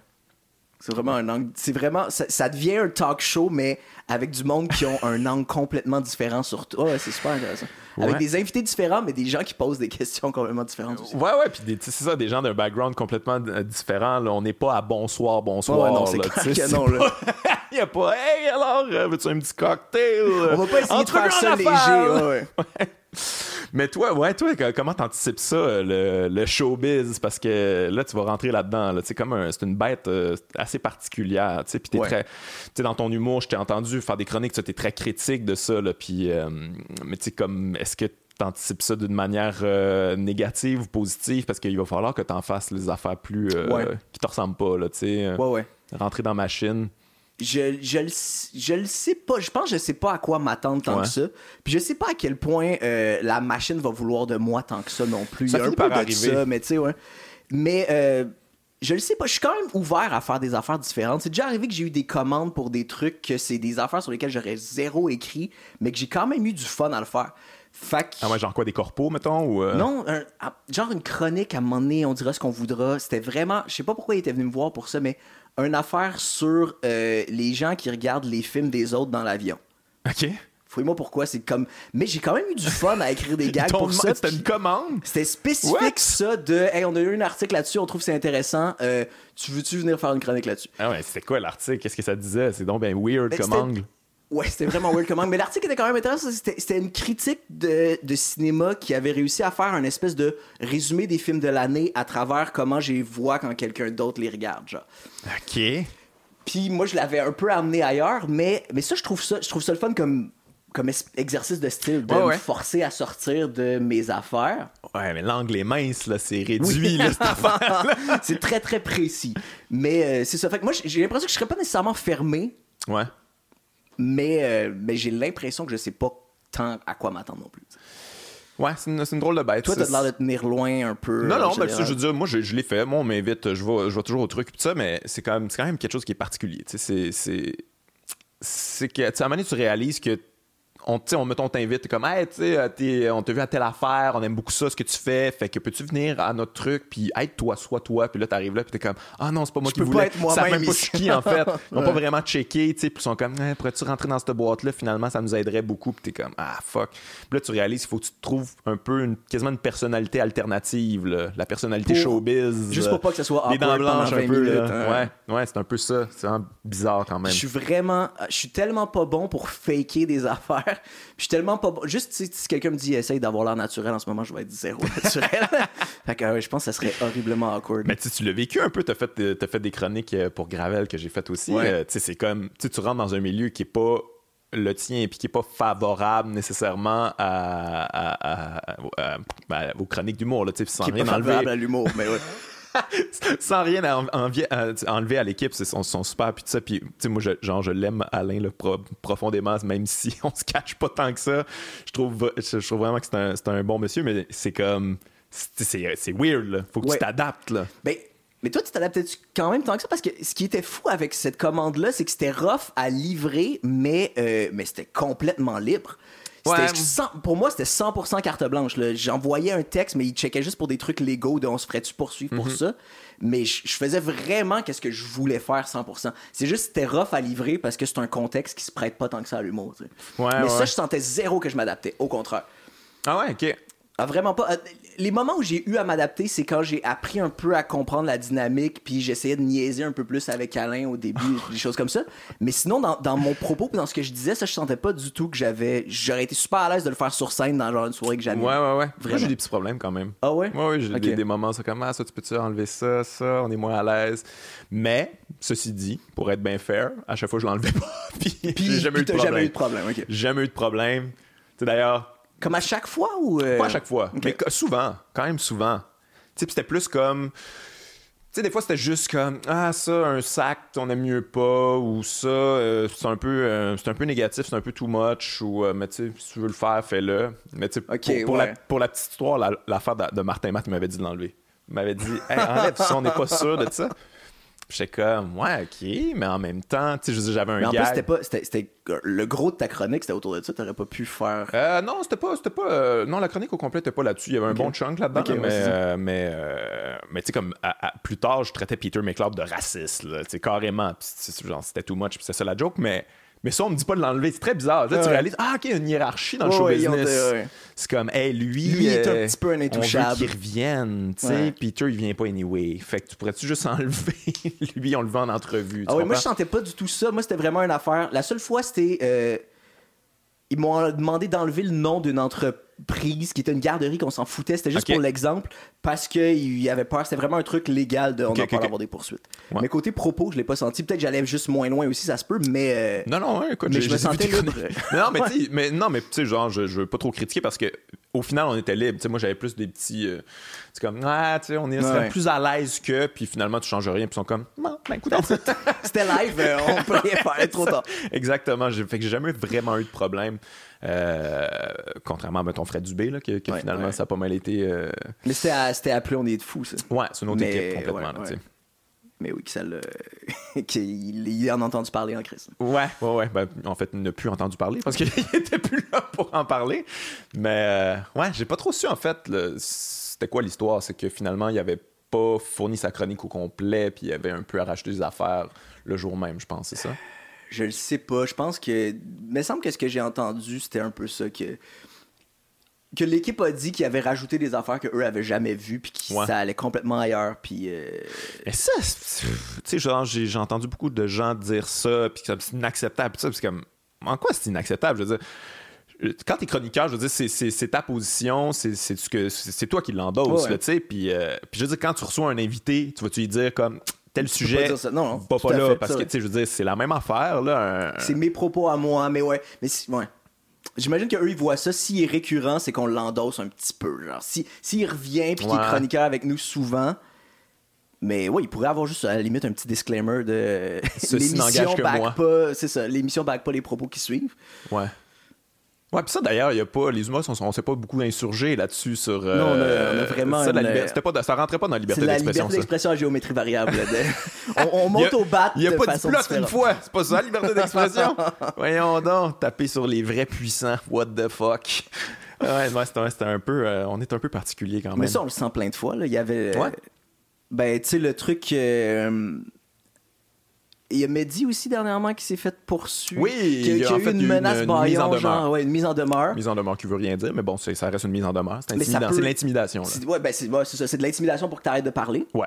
ça fait peur, mais, euh, mais ça, Mais c'est vrai qu'on n'a pas beaucoup on a parlé de ça. parlé. Moi, genre, je l'ai su parce que, bon, tu sais, j'ai des amis, puis je, je, je connais Mehdi, puis tout ça, mais j'étais comme, what the fuck, comment ça qu'on parle pas plus de Non, mais ça? c'est ça, c'est vraiment. Puis on, je pense que justement, euh, les humoristes au sens large, on perd de la crédibilité si on monte au bat juste sur- pour certaines affaires qui sont. euh, ouais, qui sont- Ouais. on peut plus, on peut plus taper sur le même monde que sur lesquels on tape depuis 20 ans. Ouais, ce que, ce que je suis prêt à défendre aussi, remarque, là, tu sais, c'est comme, on a le droit de faire les jokes sur qui on veut, puis genre à, à 100%, c'est juste qu'à un moment donné, justement, comme tu dis, il faudrait que ça soit des deux bords, parce que sinon ça perd toute crédibilité, Ouais, ouais, faudrait, ouais, faudrait que- faudrait qu'on on, on soit des défenseurs de la liberté d'expression dans toutes les situations Ouais. possibles de liberté d'expression. Mais des fois, c'est rough. Tu sais, moi, je me rappelle là, quand Dieudonné avait essayé de venir à Montréal, on m'avait appelé faire des entrevues, puis j'étais comme, non, non, il devrait pouvoir s'exprimer, puis ça, puis j'étais comme.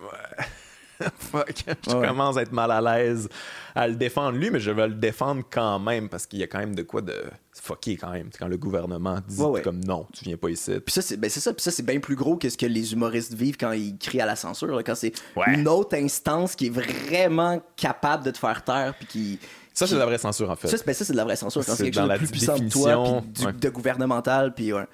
Mais ouais, euh, c'est touché ces affaires-là quand même, parce que. Genre, quelque chose comme Dieu donné, je suis mal à l'aise parce que. euh, je sais pas à quel point, en tant que public, puis je m'inclus là-dedans, là, tout Ouais. le monde, genre, je sais pas à quel point on a un sens critique assez aiguisé pour être vraiment capable de faire la part des choses. Par rapport à Dieudonné, tu veux dire, ou en général? Ben, par rapport à plein d'affaires, dans le meilleur des mondes, moi je pense vraiment que tout le monde devrait pouvoir s'exprimer, puis les gens sont capables de, Faire de la- ouais. piger qu'est-ce qui, qu'est-ce qui a raison, puis qu'est-ce qui est intéressant, mais on on n'a pas, on n'a pas une éducation axée là-dessus, pantoute. On n'a pas une éducation pour être avoir un bon sens critique, puis questionner qu'est-ce qu'on se fait garrocher dessus? Ouais, moi je pense que euh, rendu là, ça revient à la c'est la responsabilité de l'humoriste, tu sais. Quand, tu sais, mettons, tu fais une joke là, antiraciste, là, puis les gens la rient de manière raciste, là, si tu continues à la faire, ben, ton hostie de problème, là, toi Ouais, qui es épais là-dedans, là. Puis je pense que Dieudonné, il y a beaucoup de ça, là, tu sais, c'est comme, tu fais des trucs euh, anti-juifs, puis là, le monde ouais! Puis là, t'es- à l'aise, toi, avec cette clap-là que tu viens d'avoir à ce moment précis-là? Tu l'as vu, comment ils Ouais, l'ont tu- ri. Tu de- sais comment ça a été pris. Ouais, puis, ouais, puis tu te sens baqué, puis en même temps, j'ai l'impression que quelqu'un comme Dieudonné, en plus, il- j'ai l'impression que c'est venu graduellement, qu'il a comme creusé de plus en plus ses affaires de. Il se sentait menacé d'un côté, puis super accepté de l'autre. Fait qu'il il Ouais. tend vraiment vers ce bord-là, c'est normal. Hein. Ouais, moi, je suis un gros fan. là. Moi, j'ai suivi longtemps ce que. Est-ce que tu es un fan de Dieudonné? Une couple toi? d'affaires, il y a une couple. Ouais. Je trouvais tout, tout- tout le temps que c'était super clever, bien amené, puis. Ouais. Mais j'ai pas, j'ai pas regardé toutes ses shows, mais ce que j'ai vu, je trouvais qu'il avait énormément de talent. Vraiment, vraiment. Ouais, c'est une petite plume, là. Il écrit là, d'une manière comme. euh, Puis d'ailleurs, je veux dire, en France, là, je sais pas si t'as déjà écouté un peu les, hum- les autres humoristes français, ils, ils tout Dieudonné, là, tu sais, mais vraiment, là, tu sais, le- le- l'espèce, ah, ferme ta gueule, là, tu sais, comme Ouais. tout ça, là. Ils font tout ça, la manière, le- le- la musicalité des jokes, là, il a été beaucoup, beaucoup copié. Puis Il a ça, comme. il- ouais, c'est ça. Il a vraiment influencé, mais c'est un paria. Ouais. Mais moi, j'ai décroché. J'ai décroché. C'est comme. À un moment donné, il y a comme une limite là, que je pouvais pas. euh, Il, il est rendu beaucoup dans les théories de conspiration aussi. Ben, là. il continue à creuser de plus en plus profond. Cette ouais. crowd-là. Là. Ça te fait là, c'est rendu un peu. euh, de ce que je comprends, là, c'est comme. Genre, il produit ses affaires, euh, faut que tu achètes ses DVD direct. Je sais- il, y a vraiment de l'air d'être s'être construit un système Ouais. à part qui est le système de Dieu donné. Mais c'est quand même ça. incroyablement Ouais. intéressant. Tu savais qu'il y avait euh, sa compagnie d'assurance? Non. Oui. pas du tout ça. Les, comment ça s'appelle donc? Ça- C'est toujours un, un jeu de mots avec euh, ananas là, parce qu'il a fait une toune genre d'ananas ou je sais pas quoi. Euh, comment ça s'appelle? Oui, il avait fait une toune chaud à ananas là. C'est comme une toune. Ouais, toune ok, ça ouais, chaud. je pense. ok. Qui est un jeu de mots. C'est un peu limite. Je pense qu'il y a eu des problèmes pour ça, fait qu'il a décidé de récupérer ça tout ça. Mais il a créé sa compagnie d'assurance. Une Pour- assurance pour alternative ou pour- pour, tout le- ben, tous ses fans. Là. Fait que, tu sais, mettons, tu peux t'inscrire à la compagnie d'assurance, tu vas être assuré, mais es-tu vraiment assuré? Parce qu'on ne sait pas à quel point c'est legit cette affaire-là. Ouais, ouais. Fait que tu t'envoies ton argent à quelque chose que tu sais pas trop. C'est tellement weird. C'est fucké, là. Tu sais, comme il est à ça de créer sa propre monnaie, Dieu donné, là, dans son ça, propre pays. c'est vraiment ça. Ça, c'est un peu inquiétant, en fait. Ben, c'est inquiétant, mais en même temps, tu sais, je veux dire, s'il y avait, si c'est quelqu'un que justement tu lui faisais confiance, puis tout ça, tu trouverais trouverais ça fascinant. cool. Ouais, je trouverais ça comme, fascinant, wow, On un mais- système alternatif, où on a notre propre monnaie, nos propres assurances. euh, Il faut qu'il y ait énormément de monde qui le back, pareil, pour qu'il puisse Ouais, construire des affaires comme ça. C'est ça, c'est un gros. euh, un gros système alternatif. Genre. Ouais, c'est un plus gros marché qu'ici aussi, là, la France, c'est énorme. Là. Fait qu'ici, on pourrait pas vraiment faire ça. Puis bon, j'ai pas l'intention de créer ma propre compagnie d'assurance, là, c'est un peu lourd. Mais, mais ouais, c'est vrai, t'as raison, il y a, il y a- il y a son propre théâtre, puis euh, ouais. il distribue lui-même ses, euh, C'est ses tout en parallèle de, ouais, du système normal. Genre. Ouais, ouais, ouais. Mais, mais ouais, ça, mais, puis il crée un show, un show par année, depuis, euh, je pense, 15 ans. là. Un show par année depuis 15 ans, juste pour, pour l'argent, pour vrai, là, honnêtement. Là. Ouais, c'est tout un phénomène. Ouais, parlant de Dieudonné, il n'y a pas quelque chose qui te fait peur, toi, dans ce public-là, que, tu sais, le public, là, comme on en parlait tantôt, là, la théorie de conspiration, puis, euh, tu sais, je veux dire, le- les gens qui ont mis au pouvoir Trump, là, finalement, là, tu sais, c'est- il y a comme un switch, je trouve, dans les dernières années où, tu sais, comme, hey, on se fait avoir, puis on se fait fourrer, puis tout ça, puis sont- réveillez-vous, puis c'est comme, hey, moi, j'ai toujours dit ça, mais c'est pas ça que je voulais dire. Ouais, ouais, ouais. Mais euh, la- la- la- le alt-right américain, là, Ouais, je trouve qu'ils sont, mais ils sont clever dans leurs affaires parce qu'ils Ah se présentent vraiment. Ben, ils se présentent vraiment comme des punks. En fait, ils se présentent comme Ouais. des rebelles. Ben oui. ça, tout le monde aime ça. Tout le monde, tout le monde, euh, c'est dans la mythologie Ben oui. américaine de tu sais, Star Wars, whatever. C'est tout le temps les rebelles qui se battent contre le, qui se battent contre le système. Puis eux, c'est ça, ils réussissent à tweaker ça de, euh, c'est nous les vrais rebelles. Je comprends pas, en fait, comment qu'il. Mais c'est, je veux dire, c'est un méga tour de force. Ben, puis on parlait de, de tu sais, mettons, Radio X, puis ça, eux autres aussi se présentent comme ça, anti-système, puis on est. Mais tu sais, comme. ça qui est alléchant mais ils t'exposent un- une manière de. Ah, la gauche contrôle tout. Comme quoi? Je qui? Pardon? Et où- et où les communistes gauche, sont ouais. partout, puis c'est comme, OK, attends un petit peu, t'as-tu des noms? Euh, je veux dire, j'avais vraiment l'impression que c'était François Legault à la tête, puis qu'il y avait de la checké. corruption, de la collusion avec des puissants, non? Mais quoi, moi, c'est ça, ils ont c'est- réussi à, à créer quelque chose de, de assez fascinant. Ouais, ouais, mais c'est la façon d'aller chercher le monde vraiment de parce que tu joues sur la peur de il y a des gens qui te menacent puis tu joues sur le côté un peu héroïque de Ouais. t'es ouais, en train de te, te- te battre pour les vraies affaires contre le puis toutes les histoires moi je pense que c'est un peu une affaire de culture populaire qui est super ancrée chez nous de euh, Ouais. C'est tout le temps tout le temps les affaires de rebelles qui se battent contre le système. C'est drôle, je, je me rappelle plus où j'avais vu ça, mais il y avait une fille, une fille de la CIA qui avait infiltré genre des cellules terroristes au Moyen-Orient ou whatever. Puis elle disait que souvent ils tripaient sur exactement les mêmes affaires américaines parce que puis eux ils ont plus raison. À la limite, eux ils se voient contre les rebelles qui se battent contre l'empire. mais fait que des deux côtés, les gens ont l'impression d'être les rebelles qui se battent contre l'empire. C'est fou là. Ouais, ouais, ouais, mais tu- t'as-tu l'impression qu'en fait, tu t'as pas le choix d'utiliser cette position-là si Ouais, tu mais veux tu- faire avancer un mouvement parce que. dire, Tu peux pas, ouais, tu peux pas dire, hey, on est, on est, on fait partie des dominants, puis on veut maintenir ça, nos standards. c'est moins alléchant. Mais c'est intéressant quand c'est fait, genre. Euh, c'est quoi ça? Euh, tu connais, comment il s'appelle le français? Euh, Éric Zemmour, c'est ça? Ouais. Euh, à un moment donné, quand, le- quand la France avait envahi le Mali, il y a une couple d'années, c'était une affaire pour, euh, genre, du plutonium ou des trucs. qui- Non, non, non, c'est sûr, c'était pas pour des ressources. là. mais ce qui était, ce qui était, tu sais, il est complètement débile ce gars-là, mais ce qui était intéressant, c'est que lui, c'est une des rares fois où quelqu'un à droite l'assumait. J'avais regardé une vidéo de gars de gauche qui disait, euh, là, on est en train d'envahir ça parce qu'on veut envahir leurs ressources, blablabla. Ouais. Puis lui était vraiment contre. Puis c'était vraiment drôle parce que Eric Zemmour avait exactement le même rationnel, mais lui, il disait c'est pour ça qu'il faut continuer à le faire. Ouais, on les veut, ces ressources-là, sont super, on a besoin de-. Puis il y avait quelque chose de confrontant là-dedans parce qu'il y il y avait pas tort sur certains points de on a besoin de ces affaires-là si on veut maintenir notre niveau de vie. Ah non, mais ça, c'est clair net. super confrontant parce que nous, nous on veut pas, nous on veut jamais être responsable. Nous on veut maintenir notre niveau de vie, mais on veut que ça soit fait caché de parle-moi-en pas. Genre je veux avoir l'impression d'être une bonne personne. Je veux ça, mais équitable. Ça se pourrait-tu? C'est ça, vraiment Ouais, ouais. ça. Ouais, ouais. Puis ça, c'était intéressant de voir, c'est ça, de voir quelqu'un à droite qui, qui, ouais, qui dit pourquoi il veut les affaires sans, sans flafla de on essaie. Ouais, ouais, une, une certaine honnêteté là-dedans. On qui- est en qui- position de pouvoir, on veut maintenir ça, on est habitué là-dedans, on serait pas à l'aise d'avoir moins. Fait que. Ouais, c'est vrai que c'est vrai que c'est rare que tu l'entends ce discours-là, tu sais. Puis euh, en, en revenant aux États-Unis, il y a beaucoup de, tu sais, puis même beaucoup d'humoristes sont libertariens là, mais très très libertariens là, tu sais, tu sais, tu sais, mettons Joe Rogan, euh, Bill Burr, euh, Doug Stanhope, là, ça a été un des premiers. Les gars de. South Park aussi. Ah ouais, ouais, ouais, c'est vrai, c'est vrai. Puis, mais c'est comme être libertarien, c'est pour être le libre marché là, tu sais, c'est comme. Ouais, hey, mais j'ai l'impression que c'est un petit peu. J'ai l'impression qu'aux aux États-Unis, il n'y a pas tant une. euh, une culture de. euh, Il n'y a, pas- y a pas une culture libertaire, en fait. Fait que si t'es.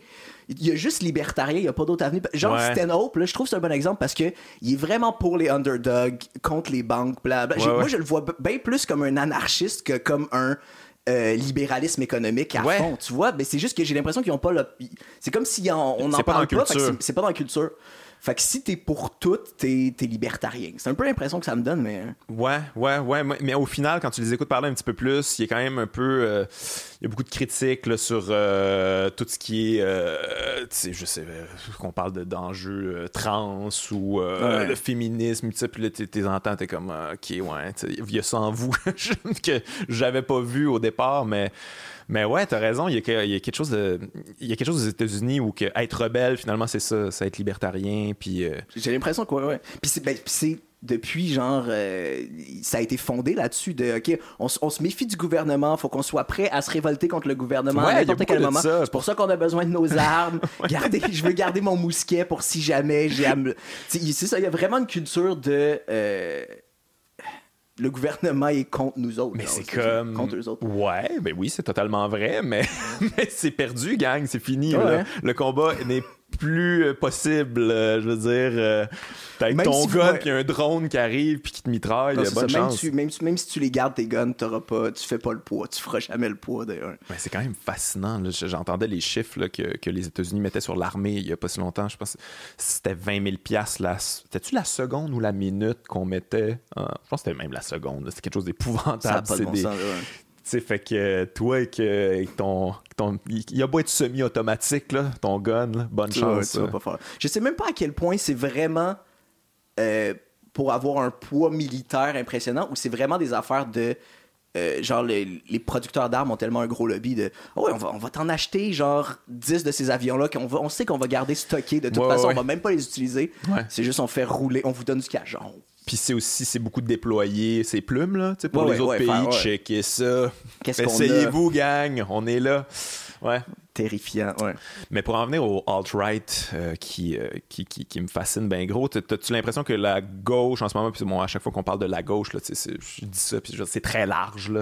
Il y a plusieurs gauches, il y a plusieurs, euh, plusieurs, plusieurs mouvements, puis plusieurs trucs plus nichés, mais as-tu l'impression que la gauche en ce moment vend très mal sa salade? J'ai l'impression que c'est pas très populaire. J'entends de plus en plus de critiques, puis je veux dire, c'est ça, c'est alimenté par des surtout au Québec, là, par des chroniqueurs très malhonnêtes, là, mais j'ai l'impression Ouais. qu'on n'est pas très bon pour, euh, pour vendre notre salade. Moi, des fois, j'ai des commentaires en dessous, là, le monde, ils sont fâchés. Puis c'est même pas par rapport à ce qu'on dit, là, mais il y, a- il y a une C'est un perception. cliché d'avance de OK, on sait que Guillaume Ouais. c'est un gauchiste, fait qu'on va Ouais, ou, peu, peu importe les invités, whatever, là, tu sais, mais euh, ouais, le, le- le- mot, le social justice warrior, là, il revient souvent, Ah ouais. puis c'est c'est comment ça s'est développé, c'est comment on est, en- tu sens ça, toi, quand même, Ben, par rapport à ton humour ou... si je sens que les gens embarquent moins qu'avant ou que c'est plus, y ça a plus mauvaise presse, genre? Ouais, si tu, tu mal vu, t'as-tu des, des commentaires où t'es comme, OK, le message passe peut-être mal, on est-tu comme trop moralisateur, on est-tu trop agressif, est-ce qu'on utilise des, des armes que, que la droite, justement, utilise? euh? Ouais, ben j'ai l'impression, qu'en général, la gauche, puis j'ai l'impression que je parle tout le temps un peu à travers mon chapeau, je suis pas expert en rien. Non, non, mais c'est ça, c'est fait pour un podcast, c'est parler à travers son chapeau pendant deux heures. Venez entendre des non-experts parler d'affaires.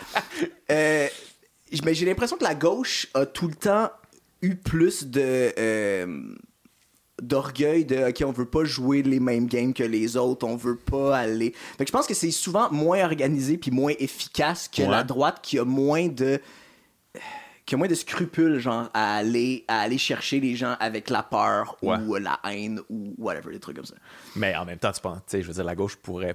Tu sais, là, on parle beaucoup de gauche populiste, là. Ouais. Je, je vois beaucoup de gens parler de ça. T'es- T'es-tu d'accord avec ça? Que, tu sais, justement, utiliser, manipuler les gens pour les amener du bon bord, il y a quelque chose de super condescendant aussi là-dedans, tu sais, comme. Qu'est-ce que tu veux dire? Ben, tu dans le sens que, ah, tu je vais faire de la démagogie, mais pour t'amener de mon bord, de, de- du côté progressiste, tu sais, manipuler les, les, manipuler les niaiseux, finalement, là, pour les amener dans ton clan. Il y a Ouais. quelque chose de. Mais moi, moi, j'ai- moi, j'ai de la misère à le croire ça parce que j'ai l'impression que. C'est c'est large, mais les- quelqu'un à gauche qui essaie de manipuler des. euh, des gens en situation difficile pour Mhm. les amener de son bord, finalement, il les amène un peu de leur bord aussi parce que il essaye un peu de. Tu sais, moi, je- moi je, tu- je vois plein de monde, genre. du monde qui aurait voté Trump ou du monde qui ont voté CAC à la limite, Ouais. qui c'est c'est dude, c'est pas dans vos intérêts. Je comprends même pas. Vous avez pas assez d'argent pour que ça soit avantageux pour vous de voter comme ça. fait que ça, ça j'ai l'impression que c'est bizarre. Ça, j'ai l'impression que c'est quelqu'un qui essaie de d'influencer quelqu'un pour voter contre ses intérêts. Mais ben, tu sais, moi, moi, je suis biaisé, je suis super à gauche, mais Moi, je comprends. j'ai l'impression que c'est dans les intérêts de beaucoup de monde de.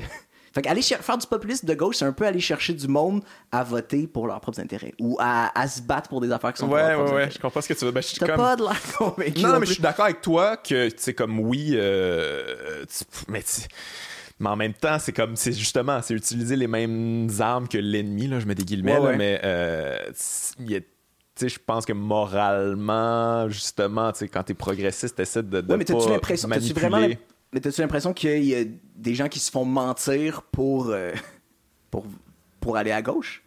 Je- ben, je, j'ai l'impression qu'il y a un- j'en entends de plus en plus parler de ça, là, de cette espèce de, de, de- gauche populiste, puis ça, puis je, je l'ai, je l'ai pas vraiment vu. Mais je la saisis pas. Moi aussi, j'en entends parler, mais je comprends pas bien que c'est quoi, honnêtement. Ouais. Ben, en fait, c'est utiliser euh, de la démagogie pour t'amener du bon bord. Ouais, fait, ouais, là, je dis bon bord parce que c'est moi qui parle, là. puis je considère que c'est un peu. euh, euh, mais ouais, tu sais, c'est. Peut-être. je- je- je- ma réflexion n'est pas achevée là-dessus. Je sais comme, faudrait-tu vraiment faire ça? Ça serait-tu comme juste malhonnête ou juste faire comprendre avec la rationalité, puis la nuance, puis tout ça? Ouais. Mais ça, ça peut-être fonctionne pas non plus. Je sais, je sais vraiment pas. Mais je comprends ton point de. ouais, de jouer avec les armes de l'ennemi puis d'aller. Ouais. Mais tu sais, on C'est vient super. à, à les- les, euh, à- à Mathieu Bocoté qui, qui s'est fait un, un peu ramasser aux émissions de, de télévision française. Puis en fait, euh, il y a aussi à Deux Hommes en or avec euh, Émeric je l'ai regardé après Caron. tu Tu l'as regardé? J'ai regardé Puis, après. t'as-tu aimé ça? J'ai- vraiment aimé le début. À la fin, ça devient juste confus de tout bord, tout côté. Ouais, Puis ouais. même, même Émeric Caron, euh, tout le monde parle par-dessus tout le monde. Ouais, ça reste des intellectuels Ouais, français, c'est- là. Tu sais, je veux dire, on s'en sort pas. un- mais à la fin, c'est ça. À la fin, c'est deux coqs dans un poulailler, là, mais. Ouais. ouais, vraiment, vraiment. Mais ça, en même temps, c'est- quoi ça? C'est un bon exemple de, de, de populisme de gauche, je trouve. C'est, il maîtrise bien la démagogie quand même, là. Émeric, qui, qui Ouais, est ouais, quand même un bon manipulateur. intellectuels, puis certains moyens de faire fermer la, la, parole à l'autre avant qu'il. Ouais, ouais, tout à fait. C'est Ouais. ça, c'est c'est, euh, euh, être cocky, avoir de la confiance, te cornerer, puis euh, choisir des mots, puis tout ça, puis que l'autre est comme. Mais ça devient une joute, là, quelque part. là. Ouais. C'est comme extérieur aux Mais, idées, là, sert finalement. tellement- mais c'est ça, mais qui sert tellement à rien. Les, les débats, là, pour vrai, moi, j'ai Ah ouais. j'ai hein? vraiment une, une réserve par rapport aux débats de. Je sais pas, je sais pas, ça, ça essaie de faire quoi. Moi, je pense, j'en ai parlé beaucoup avec ma blonde parce que justement, suite à ça, on a beaucoup parlé là, de, de Mathieu Bock-Côté puis ça. Puis je- j'en suis venu à la conclusion, puis ma conclusion n'est pas terminée, là, mais je suis encore un peu en réflexion, mais je pense que ça absolument à rien. Je pense que c'est du divertissement. Ben, je veux dire, tout le monde a besoin de divertissement, les intellectuels aussi, fait qu'ils ont besoin de temps en temps, ils peuvent pas écouter la voix. façon de le voir. Fait que, tu sais, voir deux coqs, là, tu sais, sortir tous les sophismes, puis se caler sur leurs sophismes, puis euh, finalement, euh, on sait pas, il a, gagné, je pense. Je pense que c'est lui qui a gagné. Je suis pas d'accord, lui était vraiment mieux. Puis en même temps, parce que quelqu'un gagne, mais de toute façon, être la, être la meilleure personne pour argumenter, ça a absolument rien à voir avec avoir raison, Ouais. ultimement.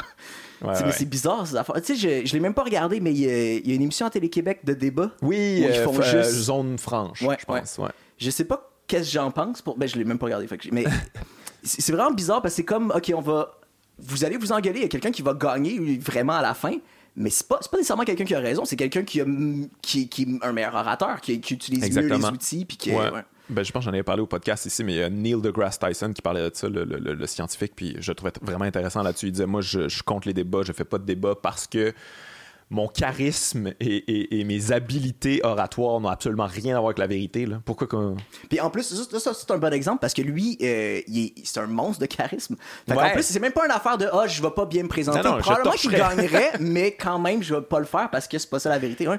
Je trouve que c'est intéressant. Puis cette émission-là, j'ai l'impression que ça aurait été encore plus intéressant si les gens avaient eu à débattre soit d'affaires qu'ils croient pas, soit parce que ça aurait, ça aurait montré au public ouais. comme quoi ça veut rien dire. Genre, c'est vraiment une affaire de. C'est une stratégie intellectuelle. C'est vrai, c'est vrai, t'as raison là-dessus. D'ailleurs, c'est à cette émission-là que Mehdi Boussaïdan a c'est- une mise en demeure.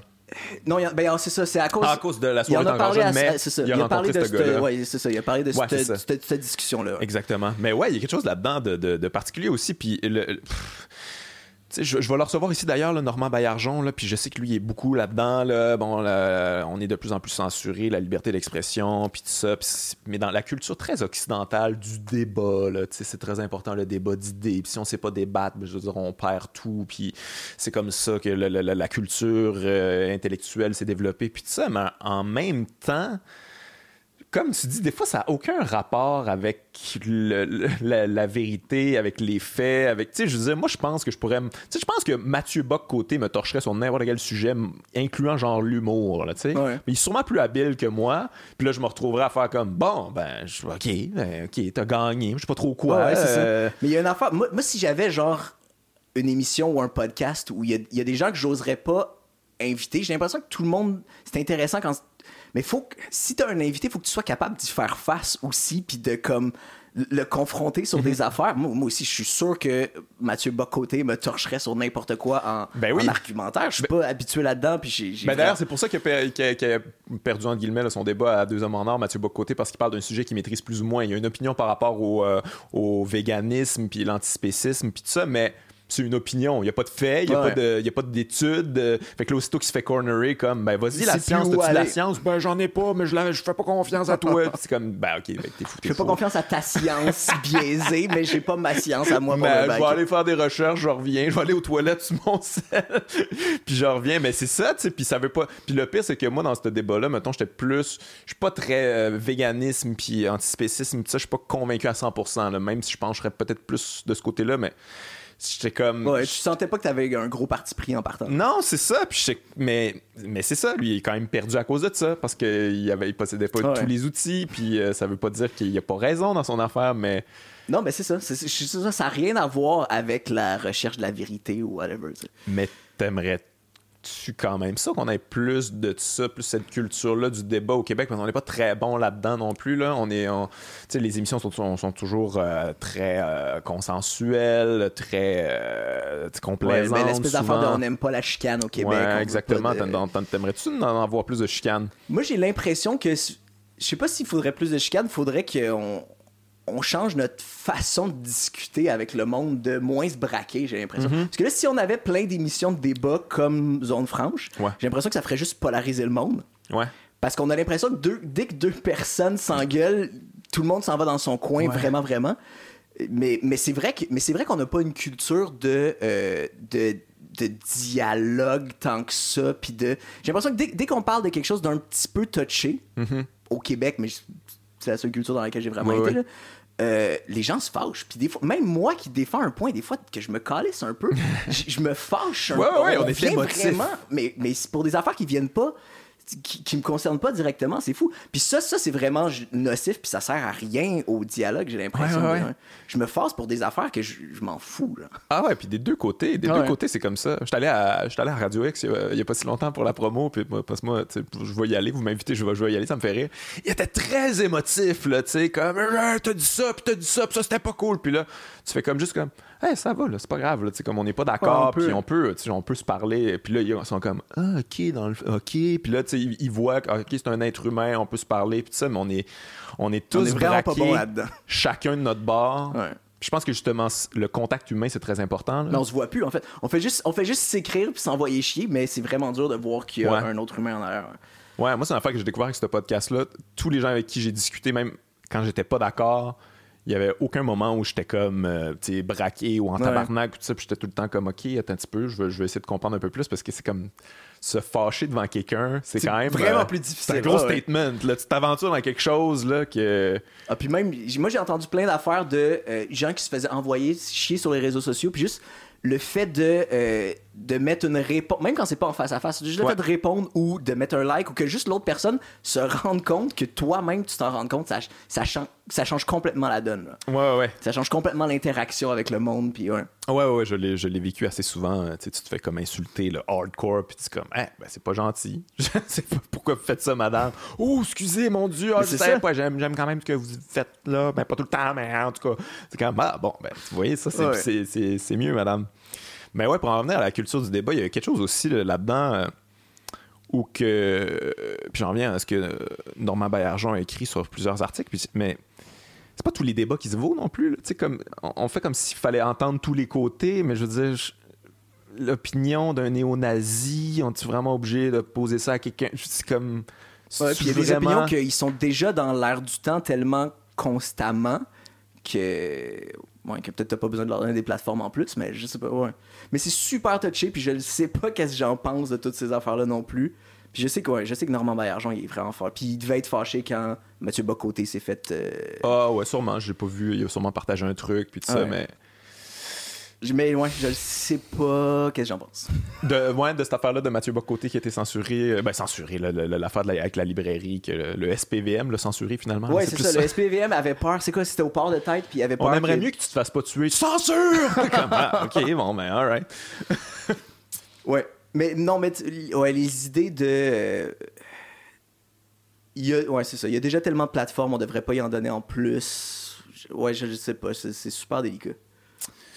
Ouais, pff, euh, ouais, je- mais écoute, moi, ce, qui m'agace, c'est comme que ça soit récupéré, là, ils sont contents de le récupérer, c'est comme. C'est ça qui est dangereux. Moi, j'ai de- l'impression que tu lui donnes bien plus d'outils en, en, en le privant d'une tribune hein. pour qu'il puisse être fâché, puis que avoir semi-raison d'être fâché, entre gros guillemets, de ah, regardez qu'est-ce qui m'est arrivé, c'est quelque Ouais, chose ouais. de concret, je vais aller chercher Je plein de monde. Il fait bien plus de dommages comme ça qu'en ayant.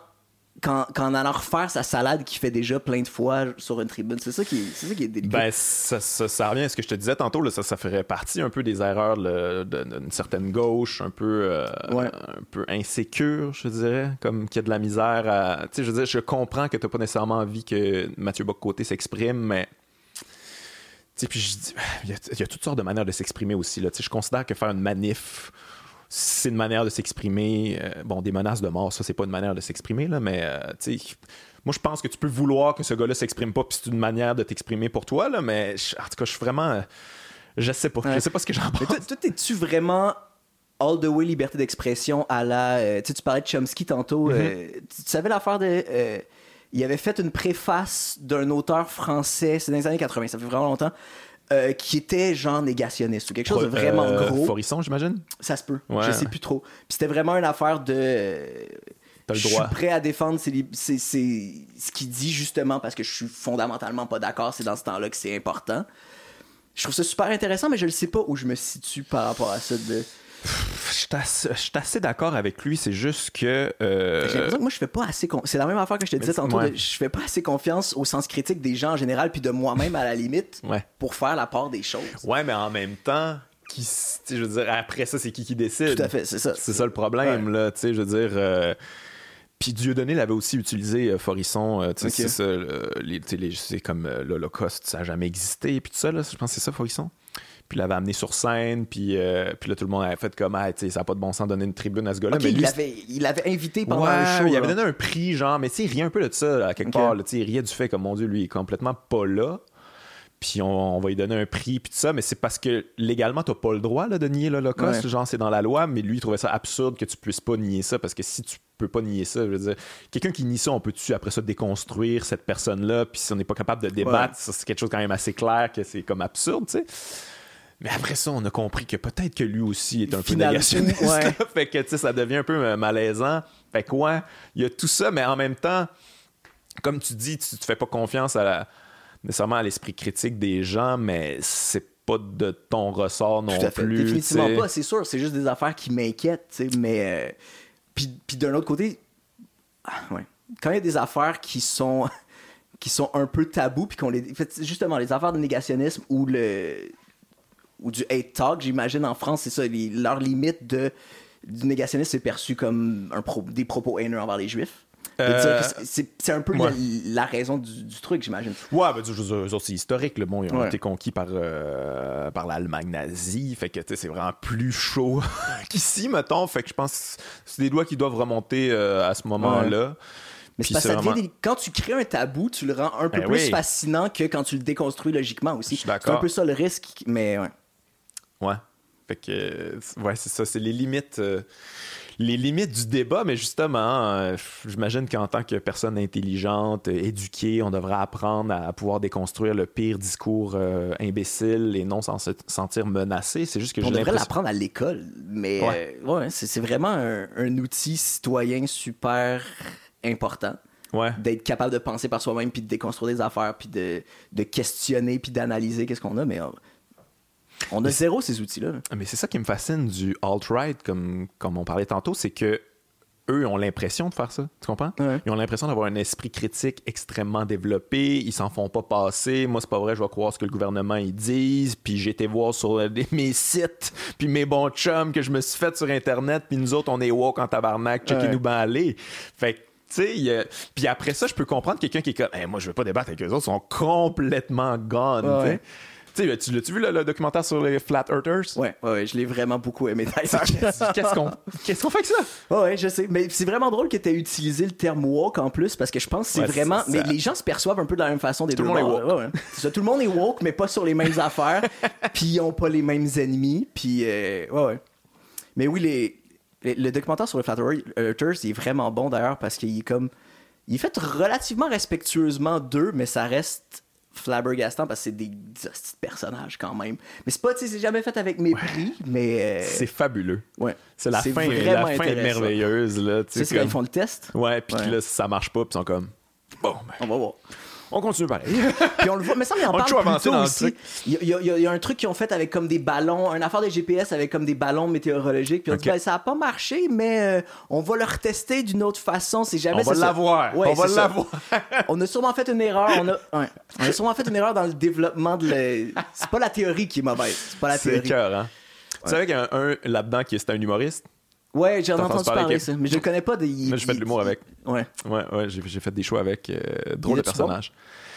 Ouais, pour l'époque, je te dirais. Là, ça, ça fait un, ça fait un bout. Là, puis tu sais, il y avait moins de, moins de compétition, moins de talent à l'époque. Là, fait qu'il y avait, un, il y avait un, beaucoup de charisme. Puis euh, ben, justement, là, tu sais, il y avait beaucoup de charisme. Fait qu'il était bon pour Ouais. convaincre les gens. Puis ça, mais c'était très particulier. parce qu'il faisait des, des numéros justement sur euh, on n'a pas marché sur la Lune. Puis il était déjà euh, un peu, il était déjà un peu dedans. Ouais, mais on pensait que c'était des jokes, tu sais. Quand on était comme, on l'écoutait comme, haha, il rit de ça, mais. Finalement, peut-être pas tant que ça. Un peu à la Dieudonné, justement, de... il a creusé son Ouais, affaire. ouais, mais tu l'as jamais vu ça, cette, cette affaire? Je pense que c'est encore sur Internet.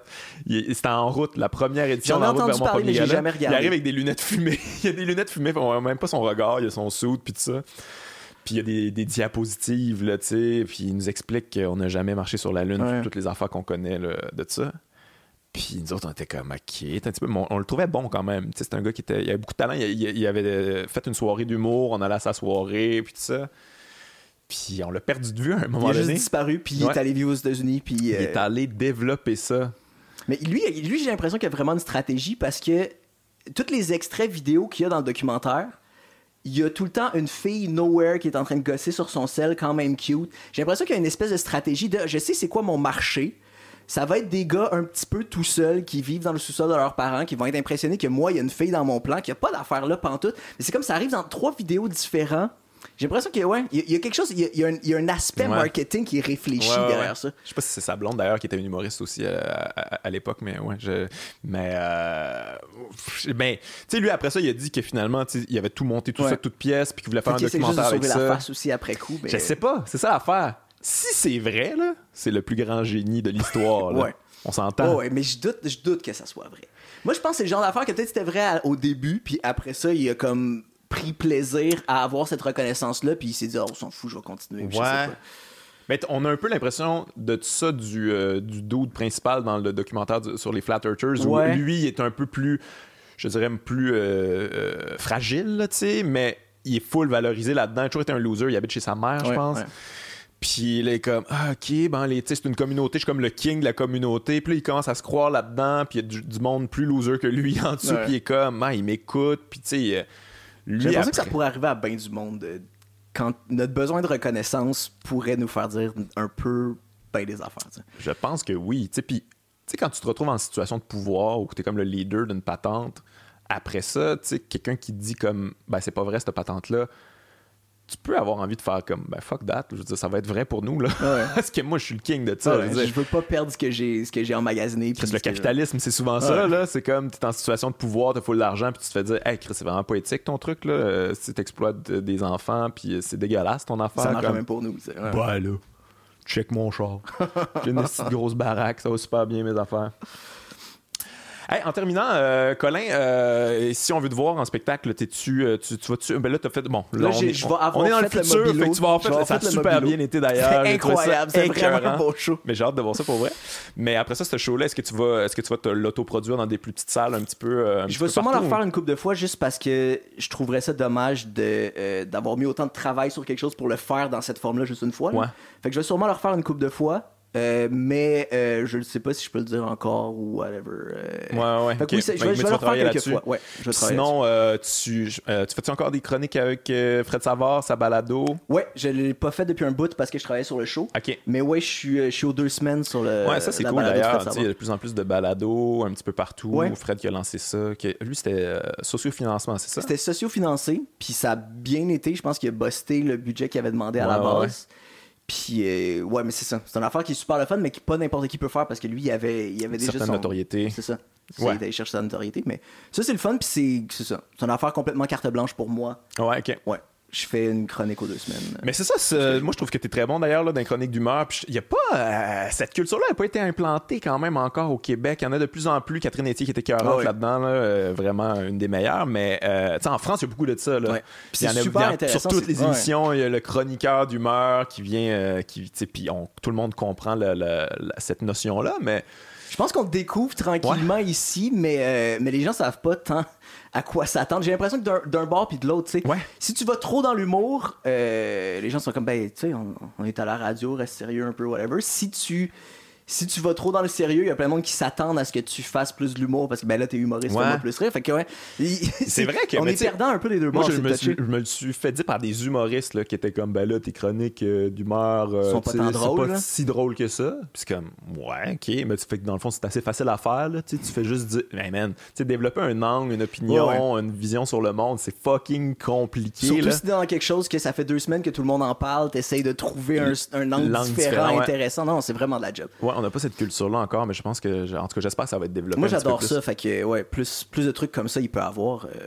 moi, j'adore ça le faire, puis j'adore ça en entendre de d'autres. Ouais, ouais. Tu sais, mais ouais, il y a ça à Radio Cannes, mais euh, je pense qu'il faudrait que les radios commerciales embarquent un petit peu plus là-dedans. Ben, Il y, a des- il y a des chroniqueurs, là, mais c'est souvent comme. euh, C'est plus humoristique. C'est Ouais. vraiment plus. On Des a un jokes, humoriste, c'est ça. Fais-nous des jokes. ouais.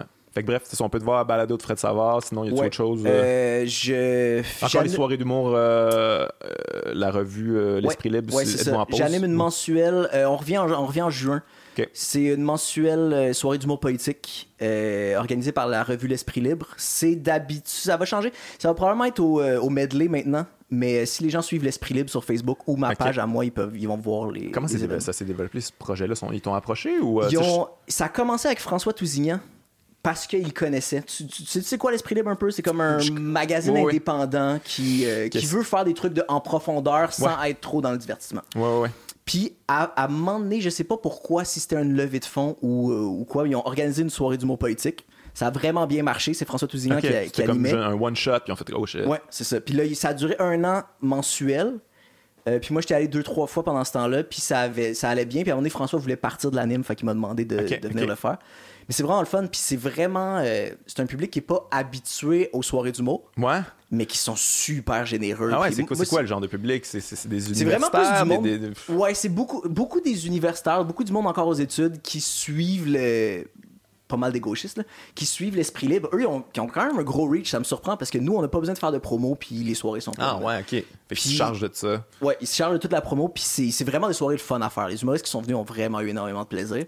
Le, public est vraiment là, puis le public s'attend à d'autres choses, aime ça que tu ailles plus en profondeur. Ouais, ouais, non, ça c'est le fun dans ce temps-là. Ouais. là, que dès, dès la prémisse, tu fais comme Ah, ok, c'est ouais, ils bon, sont je suis là, confortable, là, je je suis pas en train de, de faire chier personne. Mais ça, d'ailleurs, la revue euh, euh, L'Esprit Libre, c'est comme c'est des affaires qui.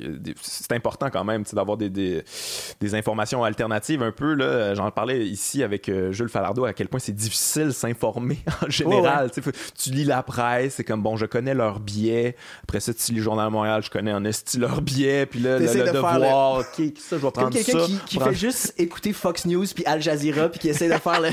ok, je vais juste. ouais. on se fait un notre propre scrap, scrapbooking Ouais. de nos opinions. OK, m'a collé ça avec ça. Fait, je pense que ça marche ensemble. Il y a un trou ici. Bon, peut-être une autre fois. Ouais, c'est compliqué de s'informer maintenant. Ouais, mais je pense, puis tu sais, quelque chose comme l'esprit, c'est super le fun que ça existe, mais, euh, mais je pense que tout le monde doit être bénévole là-dedans, personne n'est payé. c'est sûr. C'est tout le temps des affaires, c'est du, c'est du sacrifice, c'est difficile.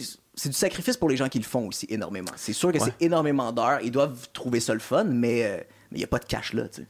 Mais c'est ça qui est fucké avec l'Internet, c'est que on a, on a plus accès à l'information, mais c'est pas toutes les informations qui sont de la même qualité. C'est pas, Non, toujours- non, pas tout le monde tout. qui a une rigueur journalistique. Puis là, après ça, je veux dire, on dirait que c'est pour ça que tu peux. euh, c'est qu'il y a des affaires comme des flat earthers, ça peut, ça peut se Ouais, développer. tu, là. tombes, tu tombes sur absolument n'importe quoi, puis encore là, t'as pas euh, nécessairement un sens critique assez aiguisé pour. euh, Puis tout se vaut, tu sais. T'es comme, Ouais. ben c'est écrit, c'est sur un site. Je sais pas trop c'est quoi ce site-là, mais. Ou à la limite, tout se vaut même pas, mais tout, tout se vaut pas selon euh, son côté, euh, sa rigueur, genre, mais c'est Ouais. ce qui va sortir le plus vite quand tu le searches sur Google. Fait que c'est sûr- ça fait que c'est juste, tout se vaut pas, c'est juste qu'est-ce qui est plus populaire et d'autant plus populaire, c'est comme exponentiel. Ouais, ouais. Puis en plus, sur Google, j'imagine que tu peux, euh, tu peux financer, tu peux sponsoriser tes publics, euh, Ouais, ben tes tu trucs peux, pour, tu peux que tes affaires sortent plus, vite, mais c'est marqué quand c'est le cas. Ah, ok, ok. Je pense, mais, euh, mais ouais, c'est ça. Ouais, ouais, Tu tombes pas sur vraiment n'importe quoi, tu tombes sur ce qui est déjà super populaire, qui se partage. Puis, hein. Alright, fait qu'on va te checker là. Je vais venir faire un tour d'ailleurs. Il faut bien que, que je avec grand ça. plaisir qu'on J'aimerais bien ça y aller, mais c'est comme j'ai pas le temps, j'ai un bébé puis tout ça. Mais, euh, mais on se voit là. Fait que puis sinon, euh, bon, tu, vas, tu, fais, tu fais des spectacles un petit Je peu partout à travers le Québec. affaires, ouais. Surveillez vos affaires, gang. Merci Colin. Plaisir. Bye bye.